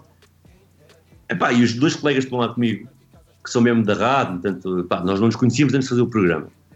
Pá, até é interessante, porque eu não, eu não tenho que fazer. Eh, posso ter às vezes uma queda paternalista, estás a ver? Estar ali com o pessoal que eu conheço, ser entrevistado e pensar, epá, esta pergunta não, estás a ver? Que estupidez essa pergunta. Mas depois o pessoal responde à letra, estás a ver? E tu percebes a surpresa deles, pá, quando tu contas a história, quando tu contas politicamente, a gente diz, não, esses gajos, quando contas a história da pessoa, estás a ver? Pá, inacreditável, que o pessoal que nasce cá, duas gerações, três, não tinha documentos cá, não é? E que possam, e possam um dia acordar em Cabo Verde, ou, ou em Angola, não no sentido positivo do termo, não é? Sim, sim. Pronto, incrível. Oh, António, porque, eh, porque é que ainda. Porque é que há mais racismo contra a comunidade cigana? É pá. uh!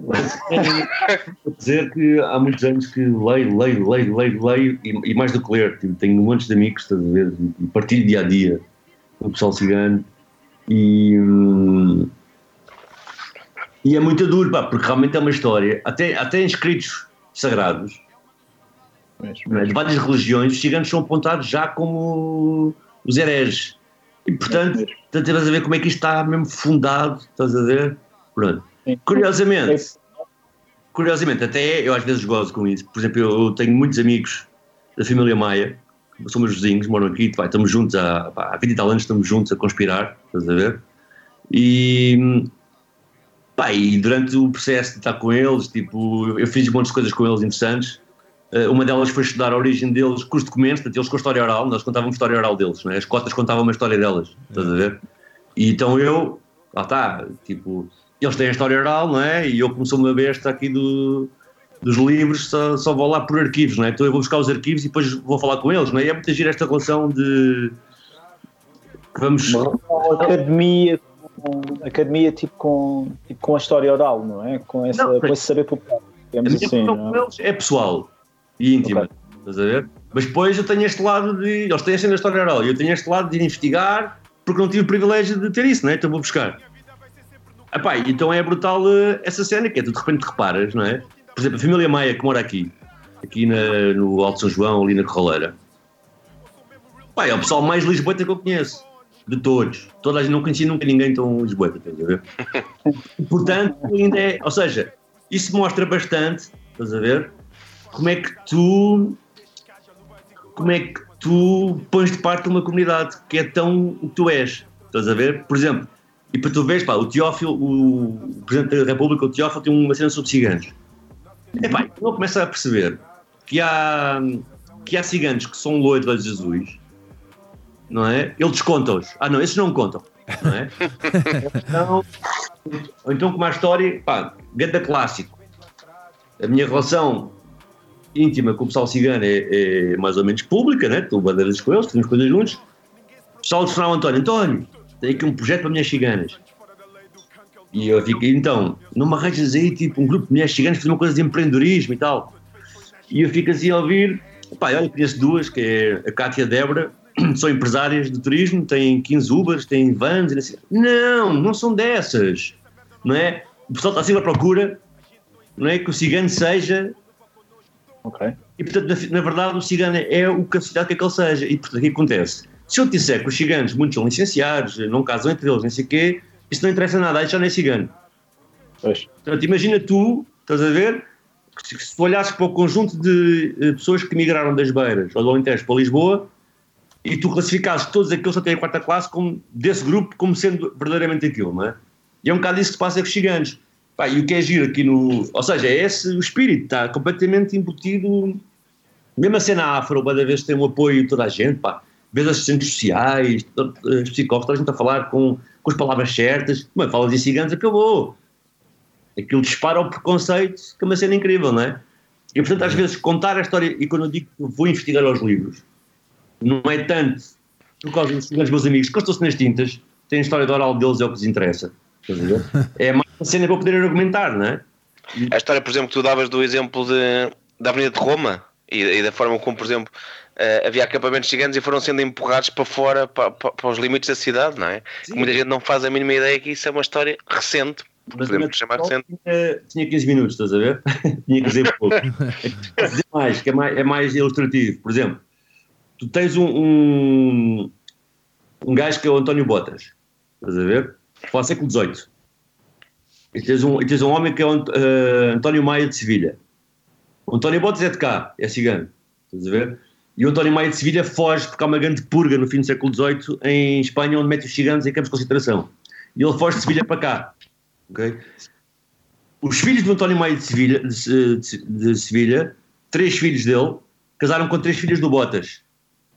O Botas era o diretor artístico, vá, do, do, da Praça de Touros do Campo Santana, que era a praça que havia antes do Campo Pequeno. E depois ainda foi diretor artístico de corrida, não é? Não é artístico, de, corrida do Campo Pequeno, quando inaugurou. O Botas andava na moraria a cantar com a Severa. Esses gigantes todos do Mota, os, os, o, o Botas e o Maia e os seus ascendentes moravam ali na zona do, do intendente. Para cima, porquê? Porque eles comercializavam os cavalos para a Praça de Touros do Campo Santana. Estás a ver? E quando tu começas a ter os planos do Ressano Garcia a serem concretizados, Eduardo Pacheco a, fazer crescer a cidade para além do centro histórico, não é? Se tu fores, a, porque eh, as minhas ciganas diziam, António, a minha, a minha avó, uma senhora de 90 anos, dizia, a minha avó morava nos Anjos, estás a ver? Ou a minha tia morava em Arroios, não é? Eu já cresci no Pátio Padeiro, Pátio Padeiro já não existe, mas é agora onde é Paiva Coceiro, não é? Ok. E tu vais buscar o, as certidões de óbito desse pessoal todo, desde o Botas até hoje, tu percebes que década a década as pessoas que vão morrendo sobem um quarteirão. Estás a ver? Então começam a morar ali ao pé do Campo Santana, vão morar ali ao pé do Banco de Portugal, estás a ver? Causa ali da Almirante Reis, vão morar para a Rua de Arroios, vão morar para a Praça de Chile, vão morar para a Rua Poço dos Negros, que é uma rua, desculpa, Poço dos Mouros, que é a rua que sobe do lado, paralela a Moraes Soares, entre Arroios e Pava Coceiro, Pátio do Padeiro, e a partir dos anos 20, século XX, atrás do cemitério, na Corraleira, estás a ver? Então tu vês claramente, pá, o pessoal daqui, estás a dizer completamente daqui, parte da história do fado, né? com a Severa ali nas tascas da moraria, as corridas de touros, não sei o quê, pá, pessoal mesmo daqui, pessoal que combateu na Primeira Grande Guerra, estás a ver? Mas nunca era considerado tipo o centro português. Lá está. E é pessoal, estás a ver, ainda hoje, e aquela história que estava um bocado a dizer de se tu fores um cigano e tiveres olhos verdes, ou fores um cigano e tens uma licenciatura, não és cigano. Continua, sempre a querer reproduzir a imagem do cigano como Ok. Existe um estereótipo e então as pessoas querem sempre colocar alguém naquele estereótipo. Não, para bater certo. para bater certo, excluís os outros que também são ciganos, estás a ver? É E portanto, se diz imenso sobre o que se passa e como é que a discriminação é tão violenta, né? porque na verdade pá, os registros deles cá é há 500, 500 tal anos, de tal maneira que até vocês devem Sim, saber, sim, é? só- Só tiveram direitos, eh, aliás, até havia só em 1832, creio. Isto, Não, E depois, está a vir aqui a há um, há um- posso mandar, mas se tu vires a lista, a lista do censo de 1890, as classificações do censos. As, cla- as cla- as classificações do censo em relação à produção e ao teu ramo de atividade, tens um ramo que é não ativos. Ok. Tens E aí Dois pontos. então Sem, sem abrigo, meretrizes, ciganos, estás a ver? tens os ciganos, Ok. Ok. Está a perceber? Está bem, está bem. estás a ver? Portanto, É mesmo, mesmo duríssimo, estás a ver? Bom, sim, sim, sim, sim. Mesmo. Hum, e, e já agora, indo e já avançando um pouco para o fim, eu não sei se o, se o Tibério deu esse, esse highlight ou não, mas eh, normalmente nós, nós pedimos uma música ao, ao convidado. Não sei se tens alguma música aí no teu giradiscos ou não, que estejas mais a ouvir ou não, que Epá. estejas preparado. Eu agora estou agora estou a ouvir em Charles Mingus, uma cena que é o Tijuana Moods, que eu gosto muito porque é o. É um álbum em que, ele se divorcia, vai para Ok. Tijuana e faz um álbum de jazz todo baseado em Tijuana, né, que são os novos, mas também estou a ouvir Iron Maiden. mas, Ok, mas eu por acaso acho que para este podcast, tendo em conta o filme que falámos, o que gostaria mesmo de passar era o Miraflor TWA, porque. Pai, posso passar a música se quiserem? Tenho Encontra no aqui. YouTube. Tenho aqui. posso passar? Tens aí? Qual é o som mesmo? Miraflor mesmo? Flor, Miraflor. Então vá. Porque para as pessoas dos bairros em geral, sendo Miraflor ou não, que era a Pedra dos Húngaros, é uma espécie de dino, Yeah. mas é um retrato muito fiel de todo o processo de identidades, de, de segregação espacial, escolar, tudo concentrado numa música com um, com um sample e uma batida épica. Por isso. Yeah, Por acaso nem sabia que isto estava no Spotify, mas é boa dica, já vou adicionar aqui às minhas coisas. É, um, é, de, dois, é de 2002, pá. É porque o álbum é de 2002. No 2 é a edição, que a música já era anterior, né? Yeah. Vou levantar Posso- o teu som. Já voltamos. Vou levantar. Que sem esse, sempre pode ser mãe na street, um gasquete stress. É um vida triste, é um frio, sempre nesse de babô. Gosto que John concheu, John é mancasta sou. Cabo deixando que até deixar o cabo mora e si. Gangsta rap, já muito de que as real MC. G, descansa em paz, ou então passo para boa. Graças a Jesus Christ, nem nem bosta sou. Nem nós, nem nós, nem ninguém sabe se horas code. Morte é um que tá bem, eu sabe bem, é mori. Esse para mim, esse para boca, me tipo estranha. Rest in peace para tudo nós que manhã tá ser alma. E Deus tá crê que um dia não tá contra lá nasceu. Aham, rapaz, ah, rapaz, nós ele meu. Não sofreu, sofri eu, perde a mim, nós tudo. Nunca te entendi, mo que nós deixar no sol nesse mundo. Da chora lágrima, tá chora que ele é triste doja. Momentos de que ele é para tudo crente zora. A minta anda na rua com gana chora. Panhas nigga nasceu, a minta ora. Aham, reza para mim que é para mim chora. Nigga, morte para mim é qualquer hora. Bitch, nunca. António, estavas a falar de hum, que isto para quem vem dos bairros, queres, queres acabar por contextualizar então a tua escolha musical? Não, para quem, para quem é dos bairros, simplesmente o bairro é uma. Principalmente o bairro de pessoal eh, com incidência em Cabo Verde, é uma espécie de hino porque representa a imigração, o desconforto, a identidade, a segregação espacial, mesmo a questão do relojamento, né, muito mal amanhada. E essa música, no fundo, é uma música que sai no fim do bairro dos húngaros, não é? Isso por um lado.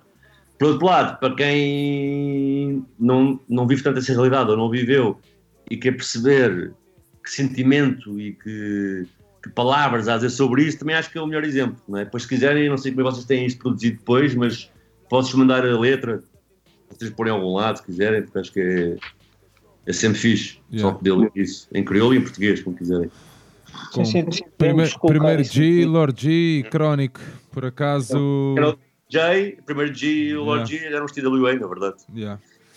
E Muito pronto, bem. e TWA tem aquela marca que é, é um grupo que já existia antes do República, não é? Que não vai ao República.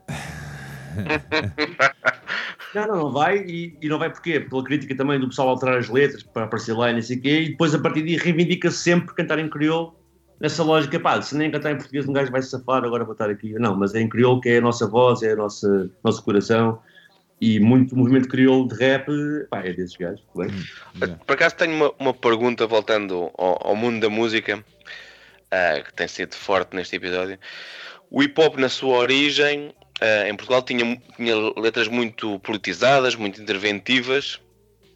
Algo que, por exemplo, quando olhamos para, alguns, para, Car- para um Carlão da Vida, ou perdeu. E- mas acho que no, no hip hop ainda se consegue. Mas depois tens um, um movimento como o trap a crescer, onde existe menos isso, em que é mais uns, como Yeah. dizia o outro, sons de amor e festa. Um, é uma tentativa de, de chegar a outros mundos do que, se, do que se falarem apenas e só sobre as condições do bairro não vão chamar a atenção dos, dos brancos. Será isso? Uh, desculpa, desculpa, repete lá esta última parte que eu perdi um bocado. Ou seja, um pouco como se quando faz um som de, de, de, festa, que o trap muitas vezes, ou pelo menos né, acho que com menos crítica social, se calhar consegues tocar a toda, toda a sociedade. Enquanto se fizesse uma crítica só politizada sobre as condições de vida, com a falta de acesso a oportunidades, a tua mãe não ter emprego ou o teu pai estar preso, não, não, não vais tocar a tanta gente, não há tanta gente que se, que se consiga ver nessas letras. Será por aí? Pá, mas daí a divisão entre o rap comercial e o rap underground. Pronto, é isso. Uh, independentemente de onde vem, né? porque tens o pessoal a cantar, pá, por exemplo, o Plutónio, pá, cena comercial, ele canta aquilo que o pessoal quer ouvir. Mas depois no meio, acho que reparar, lançou agora uma sobre a polícia, estás a ver? Assim, uhum. que nenhum artista lançaria se fosse de uma agência, né? com o conhecimento que ele tem. Agora, o trap tem isso, o trap, hum, por exemplo, vês o sucesso que o trap tem no interior do país, estás a ver? Uh, procurei It's a Trap, é um grupo. Sim, eu sei, eu sei, eu conheço porque eu costumo ir ali ao, à Time Out, onde trabalha a Barreira. E é engraçado porque até que ponto é que não há uma necessidade de reconhecimento do trap nos sítios. Uh, ou seja, o, quer o trap fugir ao underground, será isso? Precisando de uma legitimidade? Eu acho que sim, por exemplo, tu vês, eu às vezes acompanho e conheço alguns músicos que estão lá e alguns até conheço e são fixos, mas tu vês, por exemplo, as festas que eles fazem tipo só em Viseu, mas assim, aquilo cheio de gente, estás a ver? Mas de facto pode haver uma identificação entre as letras e, e dançar daquela maneira para quem está em Viseu, enquanto se eu cantar a realidade do meu bairro e nem sei quê, não é? Se calhar o pessoal, pá, algum pessoal vai curtir, mas é algo que tu pensas que tem a ver com isto, não é? Ele está a falar de quê, não é? No fundo, se um gajo, um rapaz de Viseu, que não, pá, ouvir essa música de WM, eles estão a falar do quê? Estás a ver? Pronto. Mas, mas mantém-se, continua a haver um circuito grande de pessoal que fala como essa música aí, da decisão do racismo, de, da escola, continua a haver muito isso, estás a ver, no rap underground. E alguns com, pá, mesmo pessoal já muito famoso e com muitos views. Lá está, porque a tal cidade invisível é grande. E isso é o tema do dia a dia de boa da gente, de milhares, centenas de milhares de pessoas. Por isso é que tens outros que não são de trap, mas que cantam underground e têm muitos views, né? Tipo, o Vado tem umas músicas já mais assim para festa, mas tem muitas são do bairro ainda e tem milhões de views, não é? Uhum. Sei de meio. Portanto, apesar de tudo, ou seja, tu com o trap, se lhe podes dar o salto para ir cantar a Viseu, a Faro e sítios onde não há tanta multiculturalidade, vá lá, mas tu na mesma tens na Grande Lisboa uma dimensão muito grande para cantares eh, cenas sobre isso, estás a ver? Porque é a realidade de muita gente, não é? Como naquele TED Talk que eu falo, pá, são centenas de milhares de pessoas, é, é um grande mercado para sentir isto, não é? E por isso também é que é forte, que não é, não é comercial, é as pessoas aderem àquilo, e se calhar ouvem aquilo, mais do que ser uma música que gostam, porque fazem parte, fazem parte daquilo também. Isso dá uma força extra. Sim, sim. A, a, a, comunidade, a ideia de comunidade e de fazeres parte daquela comunidade. Sim, sim. De repente é que um gajo esquece, mas por exemplo, o Val da Moreira ao Cacém, estás a ver? Agora, com isto dos passos, foi uma revolução, embora demore uma eternidade. não é? Passam 100 km, eu brincava na estrada, e portanto, isto do pessoal, das redes sociais, conseguir passar os sons de um lado para o outro, não é? Pá, permitiu que um, pá, um núcleo de grande de pessoas que tem um sentimento análogo de pertença possa se associar à mesma música, não é? Sim, sim. E por isso ganhar uma escala que não tinha antes. Malta, estamos a chegar então aqui ao nosso último bloco do nosso episódio. Vou levantar aqui o som e já voltamos com as nossas sugestões, ok? Ok, já. Vamos a isso. O X vezes para do teu lado. Regra número 3, o telefone é estupidez. 919293. Regra número 4 é igual a número 1. Alô? Nem um quilo, nem um meio, nem um quarto. Quando ouvis, desaparece antes da para chegar se dormires. Acredita que eles vão te acordar se fugires. Prega fundo para ninguém te apanhar. Uga uga para ninguém te apanhar. Uga uga para ninguém te apanhar. Senhor, guarda cuidado. Ainda nem sequer lhe dê motivos para ficar chateado. Enquanto eu não falar com a juiz, ainda não sou culpado. Malta, quem é que quer começar então com as sugestões? Querem que eu comece e depois vocês. Vamos deixar o Aires e o António para tiverem, vamos deixar. Para a última hora do programa. para a última hora. Olha, então, epá, eu estava aqui na dúvida se tu, eu acho que tu, não tenho a certeza se tu já tinhas sugerido, João, este, este livro, mas também é assim, o Aires também já repetiu os livros mil vezes. Portanto, portanto, nu- portanto nu- acho que não tem problema nenhum. Trouxe um livro do Calaf, uh, não sei se já tinha sugerido. Também os brancos sabem dançar. Ah, É, é e- incrível este livro. E como já falámos também uh, muito de música hoje, é um livro autobiográfico que conta a história do Kudur uh, e acaba também por narrar partes importantes da história de Angola, da imigração e dos seus uh, desafios. Calaf, que é membro dos Buraca Som Sistema, que tem uma escrita. uh, João, como é, que, como é que tu, uma pessoa ligada aos livros, classificas este rapaz?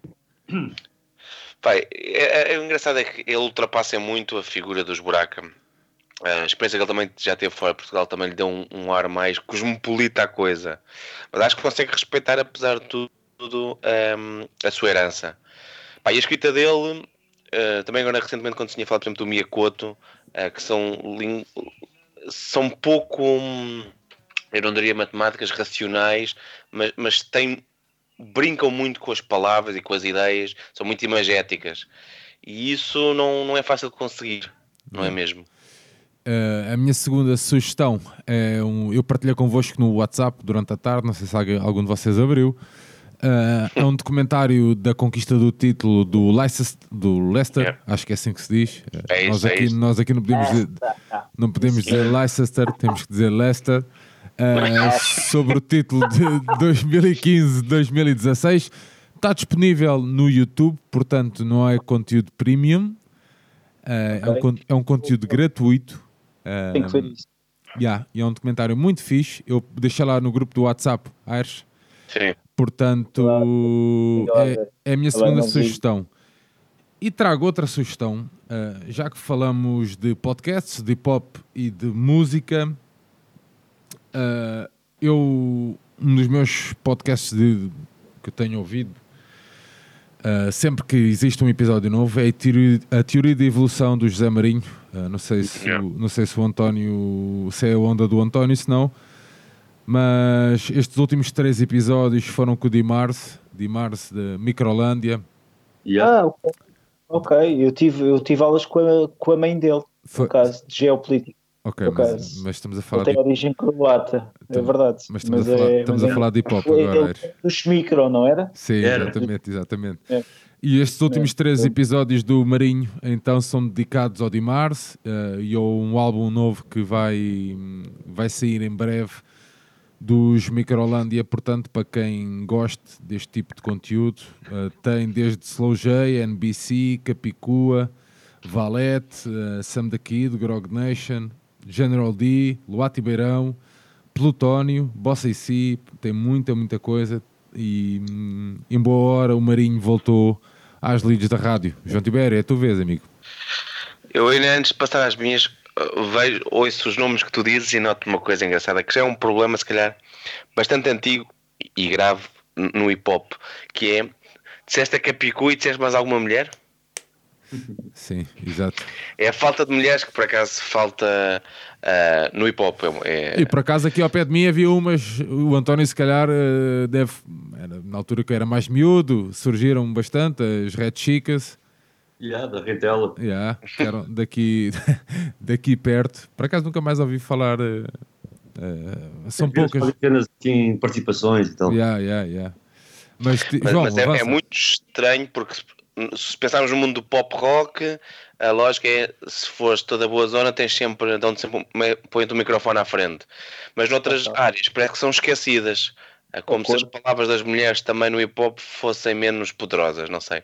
É só um. Apontamento. Sei lá, isso é outro podcast. É mais, é mais três horas a falar disto. Não, nós quando estivemos com, a Rita, que quando se falou sobre a história do, do feminismo, também se falou um pouco disso. Ah, não só na política, mas também no futebol, que era ahm, a falta. de- e, e se calhar é outra comunidade invisível, embora tenha muita visibilidade e tenha muito poder, mas há áreas da arte onde tem menos, menos destaque, é, in- é inegável. E acho que- as mulheres teriam muito a dizer, por exemplo, no hip hop e, do e de falar no que é que é a vida de barra e tudo mais. Mas, cara, pronto, algumas estão mais a trabalhar. Bom, da- dos- do, que é que eu trago hoje? Ah, é um conteúdo pago, mas saiu esta semana o, a, segunda temporada do Sunderland Till I Die. Yeah. Pá, é aquela emoção e, é- e é sobretudo interessante porque hum, é sobretudo interessante porque tal como na primeira temporada nós sabemos o resultado e sabemos que esta merda não vai acabar bem mas ver um clube de dentro e ver como é que eles tomam de certas decisões, como é que contratam os jogadores, por exemplo, num processo semelhante a quando nós estamos, quando jogávamos FM, ei pá, quero bem este gajo, vou atrás deste gajo, sem perceber tudo isto, é quase angustiante. Ah, e quero acreditar e espero que, que no, que no nosso Benfica, ah, por acaso o nosso Benfica deve ser assim, porque deve dar uma percentagem para a gente. Ahm, depois trago também Cidade Sem Nomes, da Fernanda Câncio. É um livro já um pouco antigo, já tem uns bons anos. Ahm, pode ser um pouco discutível o olhar que ela faz, ahm, da forma como ela olha para, para, para a cultura e, e para, para o conceito suburbano, mas eu, como, como suburbano que sou, ou seja, que, embora branco, mas que tendo crescido na linha de Sintra, e quando nós fomos lá gravar ao, ao bairro Santa Filomena, ao, ao bairro da Estrada Militar, ahm, João, Quinta do Patino não é linha de Sintra, não começas a inventar. Eu sou daquelas velhas, sou daquelas velhas. Ahm, nem sequer sou daquelas maçamá. Mas eh, sempre foi muito evidente se, se tivesses se tivesses atento ao que te rodeava, conseguias perceber o- como numa linha de Sintra há tantos mundos colados. E, e eu já noutra vez já tinha dito isto. Pai, eu cresci sem me faltar nada e quando ia naquela escola ao- ao- na Venteira, para o pé do bairro, e quando tinha colegas que só comiam na escola, isso mexia bem comigo porque não percebia que mundo era este outro do- dos amigos do Armando, que, que tinham essa realidade completamente diferente.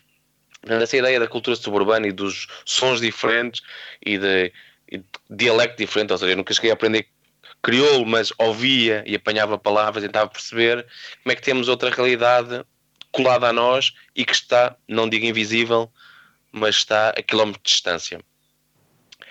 E para terminar, já foi falado muito hoje, também porque está quase a fazer 20 anos o Represálias do Solage, né? ele, ele é de. Já foi, a minha, fazer- já foi minha sugestão também, João Tibério. Ah, acho que hoje fazia todo sentido. Aliás, porque falámos dele mais que uma vez. Vai, eu acho quem é que pega na bola agora? Aires, Eu agora. Então, vamos, vamos deixar então, o, olha, o, Antó- vou- o António para o último, é isso? Sim, claro, claro. Então vá. O convidado é sempre o último. Portanto, É eu sou começo lagarto, pelo. não é? Sou lagarto e para o último. nada disso, nada disso, nada disso. Eh, mas eu começo pelo Gonçalo M. M. Tavares. Existe um livro que se chama O Mateu Perdeu o Emprego. E isto, isto não é pronúncio da, da grande crise que vem aí, atenção, mas é porque a própria escrita do, do, do Gonçalo M. Tavares hum, é uma escrita que eh, eu quase que falava numa espécie de cidade, porque ele, ele, ele quase que cruza várias histórias no mesmo livro. Um, e dá assim um sentido de comunidade, digamos assim, portanto ao próprio, aos próprios livros, há alguns livros que ele, que ele tem. Uh, e este livro é muito bom porque, porque basicamente descreve, descreve a história de um homem que perdeu um emprego, que se chama Mateo, mas depois é, ele também descreve também a maneira tipo, como as outras pessoas veem isso também, no próprio bairro, e isso, e isso é muito interessante mesmo. Portanto, eu aconselho mesmo, este é um livro que eu tenho aqui da Portilha de, de editora, uh, portanto, do Gonçalo M. Tavares, que foi um avançado no Beira-Mar, atenção, tipo, já aqui referi, referimos isso. Houve a certa altura houve um erro, não foi? Um erro, é verdade, é verdade, é verdade. Eu tenho aqui o segundo livro que eu aqui tenho, é do Máximo Sal Salvadori, que se chama Progress. Um, é um. tipo, basicamente é uma história, é um ensaio, um ensaio, um ensaio académico sobre, sobre a história da ideia e sobre as- a, a história da ideia de, de, de progresso a nível histórico. E, ele, e este, e este, este historiador hum, iti- italiano, que é ligado muito ao PD, portanto ao Partido Democrático, ah, portanto que à centro-esquerda iti- iti- italiana, hum, ele tenta, ele faz aqui uma espécie de um, de um retrato da própria desta ideia de, de, de progresso, passando por, vários, por várias fases históricas, e é muito interessante. E, isto, isto leva-me ao outro livro, que é, que é Atos de, de Cidadania, portanto, tra, traduzindo, que é um que é um livro que é um livro que é da que é da Z Books. É basicamente um, um compêndio de ensaios académicos. Uh, portanto é compilado pelo Engin Eason e pelo Greg McNilson e, e, basicamente retrata as várias faces da, da, da cidadania e, e, também retrata também essa ausência de cidadania tipo em comunidades que por vezes vivem à margem da, da, do, do próprio centro, aqui como a gente já falou. Isso leva-me também ao, à minha, ao, ao, meu quarto livro, que é do Henri Lefebvre, uh, que, é, que, é, que é O Direito à Cidade. Uh, é um livro escrito em 68. Uh, é um livro que eu por acaso adquiri há pouco tempo uh, na Feira do Livro, ano passado, pela Letra Livre, uh, tipo aí da editora. Tipo, o, en, o, o Henri Lefebvre é um, é um filósofo, so, sociólogo de, de cariz marxista, digamos assim, mas que ele, na altura, ele escreve este, este, este manifesto e ele, ele assume que o próprio direito à cidade não é um direito individual só, mas sim um, um, um direito coletivo. E que esse direito coletivo deve também providenciar a toda a gente os mesmos di, di, direitos e deve pro, tipo, tipo, providenciar a toda a gente maneiras dessas pessoas tipo, intervirem na própria cidade. Um, é um livro, é um livro muito interessante mesmo, eu o aconselho vivamente. Um, isso leva-me à, à, minha quinta, quinta su, su, sugestão, foi foi quando eu fui em, em, em, em outubro passado, eu fui ao Barreiro, eu fui ao Cine Clube do, do Barreiro ver, uh, ver um filme que era Another Lisbon Story, que é um filme, é um pequeno, é um pequeno documentário tipo, sobre o bairro da, da Torre, em, em Loures, que é um bairro que Loures, tipo, Loures teve um processo de re, re, realojamento e houve muita gente que recusou ser realojada, atenção, e basicamente o bairro, o bairro da Torre é, veste sobre uma, um grupo de pessoas que recusou ir para as, no, as, as novas casas. E então a Faculdade de Arquitetura de, de, de Lisboa uh, tipo, tentou uh, ir ao próprio terreno, tipo, tornar mais uh, mais prazível, digamos assim, o espaço público que rodeava o bairro. E é, e é muito interessante ver, uh, tipo, ver este, este documentário. Não sei se isto está disponível uh, de forma grat, gra, gratuita ou não. Isto, isto foi realizado pelo Cláudio Carbone. Uh, portanto, se conseguirem tipo, encontrar, eu, eu, eu aconselho vi, vivamente. E, e finalmente, para não estar a cansar mais as pessoas. Não! Eu... Nada, tranquilo! Sei num comentário que nós, que eu e o João, a gente, a gente mostrou no último offside, que se chama La, La Jungle, a Sim. selva, um, que, é, que é a história, a história fic, ficcionada de dois, dois refugiados que estão ali naquele campo de refugiados em, em Calais e que almejam uh, ou que tentam chegar, portanto, em Inglaterra, peço que estejam a 33 quilómetros, uh, portanto, eles tentam uh, usar ou tentam fazer isso numa noite em que há um jogo entre a França e a Inglaterra. Portanto, é, um, é, um, é, um, é uma curta, é uma curta de, de 14 minutos, creio. é feita pelo Vitor Homer, e eu creio que vocês conseguem encontrar isso em nível, em nível grat, gratuito online. Portanto, aconselho muito que vejam, porque acho que está muito bem feito. António, é tua a bola. Então, vou começar por um livro chamado How It All Began, como é que tudo começou, do indivíduo alemão que é o Bubi Bauman. É um filme que é um livro que é uma espécie de biografia, começa em 67 quando é assassinado Ben Onzor, que é um estudante eh, que está, que está numa manifestação contra a presença do chá do Irão em, em Berlim. E, e na verdade isto, isto descreve tudo o que se desenrola a partir daí, que é um bocado aquele grupo radical extra-parlamentar alemão que tinha uma cena que era a Commune One, que era uma, uma casa, uma espécie de squat, e um grupo que era os Rebeldes Vagabundos do e isto faz parte assim do meu tempo de, de crescer neste tipo de livro, mostrar este lado. Claro que depois cruza imenso com, com o Red Army Faction e com toda a história da Alemanha no pós-guerra, né? Isto para começar. Depois, nós já falámos aqui de coisas parecidas e por isso também trouxe algo que tinha a ver com isto, que é quem estuda a cidade e tem inevitavelmente de passar pelos textos do, do Walter Benjamin e do, e do Baudelaire, né, sobre Paris, sobre Paris feita pelo Haussmann contra as barricadas, não é? E são livros que determinaram muito o estudo das cidades. Só que esses livros têm uns problemas graves, que é, apesar de, desses livros não pretenderem isso, são livros escritos por burgueses machos, não é? Homens, a parte já de cidade. E, portanto, eu tento sempre procurar uh, retratos, recursos, como é que eu já falei, por exemplo, da, da família Maia, não é?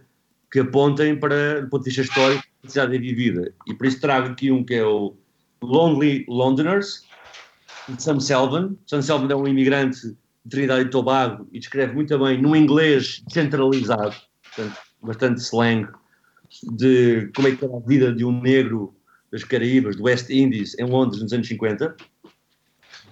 Do mesmo género, mas de, uma poetisa jamaicana, o Citizen, uhum. da, da Claudia Rankine, Rankine. Pá, tem um ensaio muito bom sobre a Serena Williams e sobre a parte da sua representação a nível de corpo num sítio privilegiado que é o ténis, não é?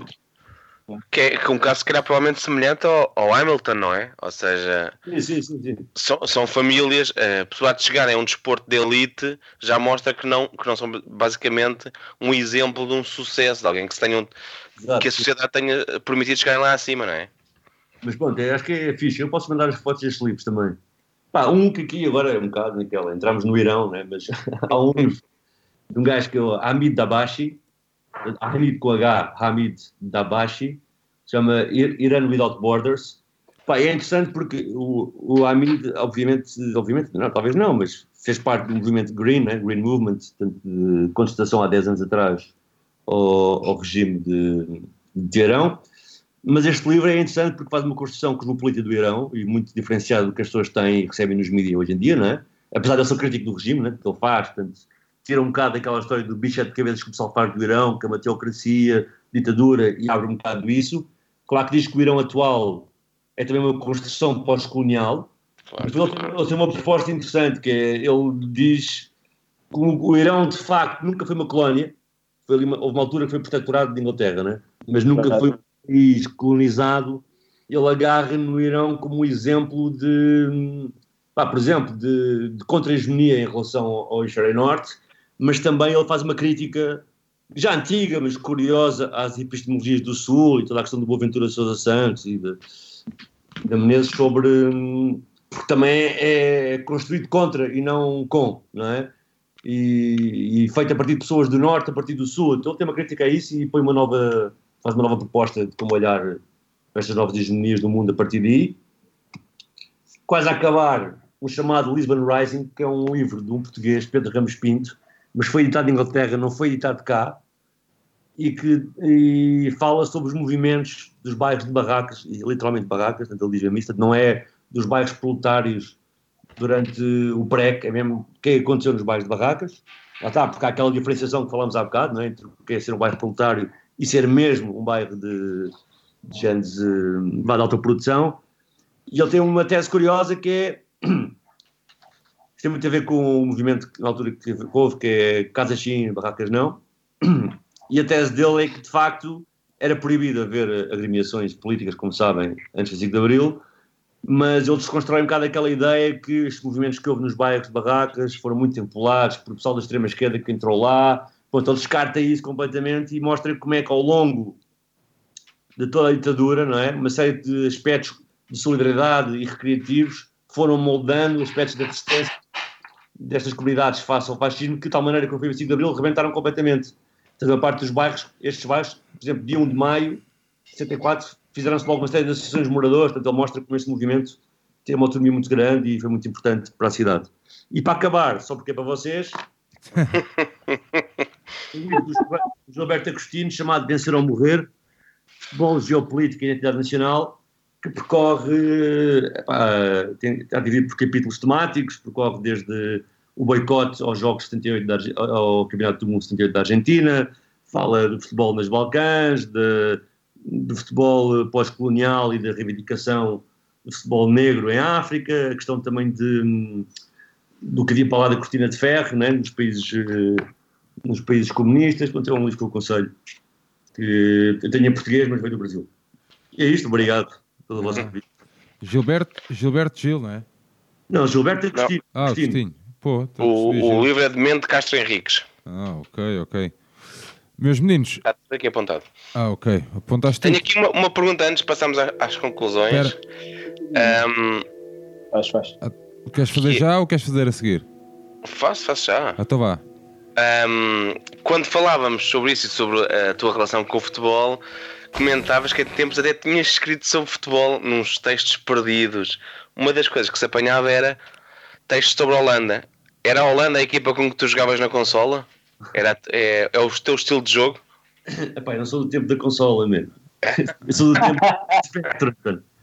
Havia o Multiplayer Soccer Manager, uma cena assim. É. Epá, não, mas por acaso, olha, posso dizer, assim, se falarmos em Football Manager, não é? Sim. Ok. As equipas eram quais? Era o Saint-Etienne, em França, Ok. Boa, o escolha. Atlético, o Atlético, no Estado Espanhol, eh, o Everton. Pá, e faz algum sentido, porque depois eu começo assim a perceber, e são os clubes que eram campeões quando era muito miúdo.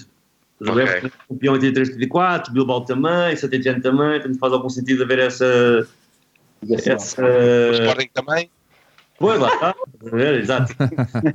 E- mas eu não estou em perigo ainda, hein, porque ainda não. Faço parte daqueles que só viu cinco vezes, pá, já vi três, ainda não estou bem na, na fase de risco. Vi três, vi dois, duplo, na verdade. E, Olha. e pronto, é um bocado por aí. A Holanda, pá, claro, a Holanda vende sempre. Eu tenho, tenho o VHS do Euro 88, por exemplo. Ok. Ok. Eu lembro que durante, enquanto havia VHS, faltava-me ver aquilo. meu. Boa, boa, boa. E, Olha- e agora, ainda antes mesmo lá, está mais uma pergunta, é uma coisa puxa a outra. E, e achas que os políticos fazem falta Sócrates, ou seja, fazem falta jogadores que sejam políticos e que usem o seu poder? Tenham voz, não é? Jogadores que tenham voz, não? Ah, claro, agora uma coisa é o wishful thinking, outra coisa é eles existirem, né? Tipo, Ou os seja, departamentos de comunicação deixarem que eles falem. podemos aqui mistificar. Pá, por exemplo, o, o- nesse aspecto, o Geraldo é um ponto interessante, estás a ver? Naquilo que se posiciona, naquilo que escreve, naquilo que lê. Se vocês acompanham o, o Francisco Sim, sim. Geraldo nas redes sociais, mas é Sim, sim. relativamente interessante, não é? Ahm, Lá fora, por sim, exemplo, um Lukaku, não é? Também tem essa figura muito.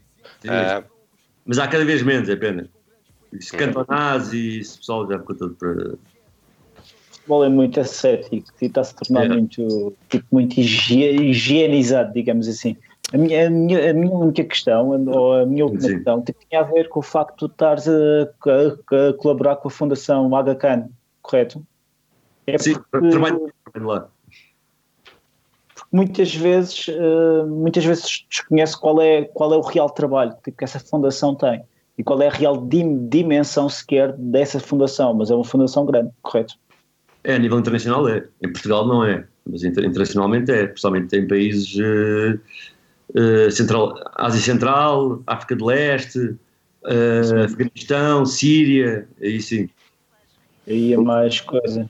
Aqui E trabalho muito políticas urbanas. Ok, ok, Não, não está feita para. A nível comunitário, atenção. Não está feita para. Não tem grande interesse nunca em evidenciar, mesmo quando eu trabalho em vários territórios. Há bocado falei que trabalhei no Pendão, não é? Pá, eh, as ações têm o nome que as pessoas querem dar. Portanto, nunca aparece o nome da Fundação em lado nenhum, né? Portanto, se o pessoal do Pendão quer chamar ao que faz Pendão em Movimento, isso é o que fica, né? Então, ou se o pessoal do Valeira quer chamar ao movimento que tem na onda do bairro, pá, isso é que interessa, estás a ver? Por isso é que não vês assim muita informação. Ok. Muito bem. Então, Isso dá outro podcast também. Antes das nossas. Antes... Queres alguma coisa, Aires? Não, não, não. Ah. Podemos avançar mesmo. Ok, então antes das nossas conclusões, uh, vou levantar aqui o nosso última trilha sonora deste episódio e já voltamos. Superficiais como esses broncos, analfabetos mas com grandes peitorais. Cérebrão certo, vivem para ser objetos e com esse orgulho objeto de serem metrosexuais. Raça em destroços como casa. Desde sempre que sou a desgraça neste enredo. Informação que absorvem dá medo, é o degredo. E o vosso programa cultural é a casa dos segredos. Mais velhos dizem que tudo é corrupção e que a recessão é culpa dos políticos de má fé. Mas é só conversação, pouca participação, à espera que a revolução aconteça no café. Sente a verdade que eu difundo, aqui escondido, subterrado no submundo. Bicho do mato não me adapta à vossa raça, bem longe da vossa farsa, o ermita. Sente a verdade que eu difundo, aqui escondido, subterrado no submundo. Bicho do mato não me adapta à vossa raça, bem longe da vossa farsa, o ermita. Estou parada num castelo a ver a vida passar. Cadeados com ferrugem não deixam ninguém entrar. Eu fui esquecida, eu fui banida. Lançar alma ao vento, perdi o tempo, mas conto o tempo como passa tempo. As muralhas que ergui são mais altas que os meus olhos. E onde eu perdi não morri, aprofundou-me. Foi os olhos, orientada no escuro. Já não Aires, flores, queres então começar as nossas conclusões, amigo? Aires, Aires. Pronto. o Aires, Rip. o Aires caiu. Que- Foi para Porto Santo, provavelmente. descansa em paz. Eu posso ir, eu posso ir seguindo a conversa. Tibério, vai aí que eu vou puxar o Aires. Não, ele está aqui. Ele está ele está vivo. Tá, tá. Ahm, pá, é- é- este era um episódio que já, que já tínhamos pensado no, no António antes. E, pá, e as coisas. Eu tive a ver quando é que o primeiro e-mail tem uns 6 ou 7 meses, depois as coisas foram seguindo noutro sentido. E, e fica conforme prometido que toda a gente que está agora neste momento a fazer estas, estes episódios à distância terá direito à mesma um jantar com conversa. a Mariana acabou de arregalar os olhos a tentar perceber como assim. Como assim? Ahm, tem direito a um jantar porque há uma parte há uma parte do brinco que é que é o que é gravado e depois há muito mais que é a conversa que vai vai rolando e as histórias que vamos todos descobrir que temos muito pontos de contacto tal como por exemplo o Sérgio acaba de descobrir que o Sérgio António têm um meio que uma comunidade que conhecem e hum, e o que nós procuramos aqui durante esta horinha tal, duas, duas e vinte, ah, é sempre levar a, a malta a ver um, e a pensar num olhar diferente sobre a sociedade e de que forma que o futebol, e o futebol aqui vem muitas vezes à baila, está como a música, por ser um exemplo da sociedade ou então por enganar a sociedade. E realmente quando a- uma seleção portuguesa, tal como quando pegamos a francesa de 98, refletem a sociedade, mas depois refletem as pessoas, não refletem a forma como a sociedade devia ser. Acho que será um pouco essa a conclusão. Pá, e agradecer muito a, a presença do António. Acho que foi muito fixe. Tínhamos um guião, temos sempre um guião e depois aquilo vai-se navegando, perdendo um pouco. A bem da verdade não se aproveitou nada. Ou quase nada. Aproveita sempre, aproveita sempre alguma coisa. Aires, estás aí, amigo? acho que são vossas, mas eh, já vocês terem uma atitude tão ecuménica e tal em relação ao futebol, pá, só para lançar esse jantar, lembrar que hoje faz um ano do gol do Bruno Fernandes ao Benfica que classificou o Sporting para a final da taça. Não precisávamos de saber isso, António. Está aqui, o áudio do gol, Grande baile. Grande baile. António, ahm, ah, queres, ah, algo, queres dizer alguma coisa para terminarmos o nosso episódio então? Não, que é só já que o Bruno Fernandes foi ótimo. Então, e queres- Porém, o Lucas- Vamos terminar de outra forma. Uma, uma boa conversa, um bom serão passado em isolamento. Acho que fumei cigarros demais para o que andava a fumar. Isto também é um sinal do entretém que foi e pá, obrigado. Foi sempre foi bom. António, com o que é que vamos terminar então? Ao nível de Mete o Phantom of the Opera, vá, Iron Maiden, que foi o que eu ouvi há. Iron Maiden. Ok. Phantom of the Opera. Ah, tã, tã, tã, tã. Viu, Ok. Tibério? Vai enchendo isso, chouriços. O, o Ash desapareceu, não é? Foi. Já voltei, já voltei, já voltei, já estou cá. Já estou a vos ouvir. Foste Vai até ouvir. que Ash. Sabia que eu ia pôr o gol do Bruno Fernandes. Eu. Ah, mas foi ótimo, foi ótimo ter-te aqui, então. Olha, olha, outra vez.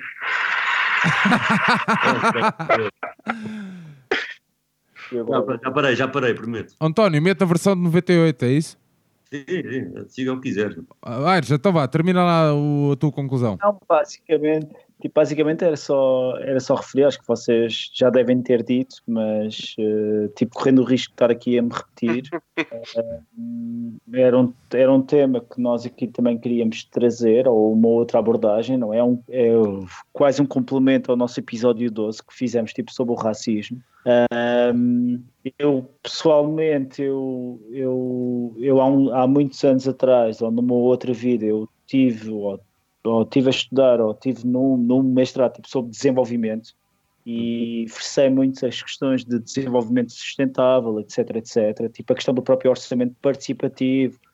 E também tive a oportunidade pelo meu pelo meu professor na altura, o, o, o, o, Rocamar, de fazer uma visita, eh, portanto, ao moinho das, da juventude, portanto, a Cova da Moura, eh, durante o dia e durante a noite, que foi, que foi muito interessante mesmo.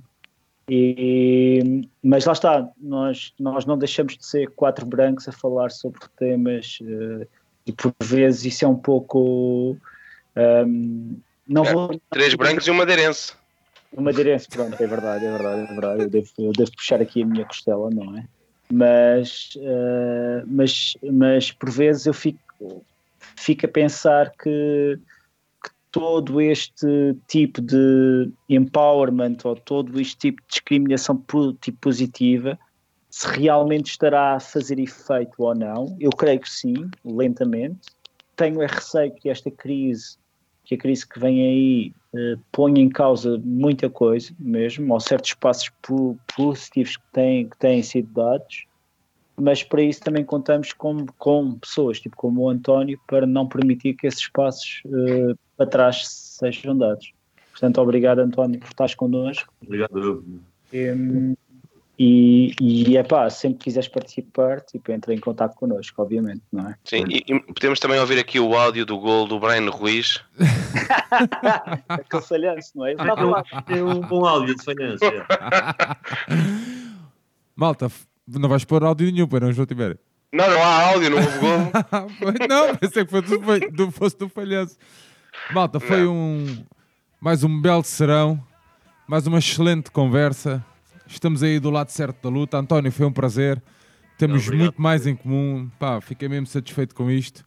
É bom ver que alguém partilha os meus gostos musicais, já que tenho que levar com o bailinho da Madeira semana sim, semana não. E com, com os Pearl Jam, ou como é que essa coisa se diz? Fim de semana sim, fim de semana não. Um grande abraço a todos, lavem as mãos, fiquem a casa. Uh, terminamos então com o Iron Manda. Um abraço e até à próxima.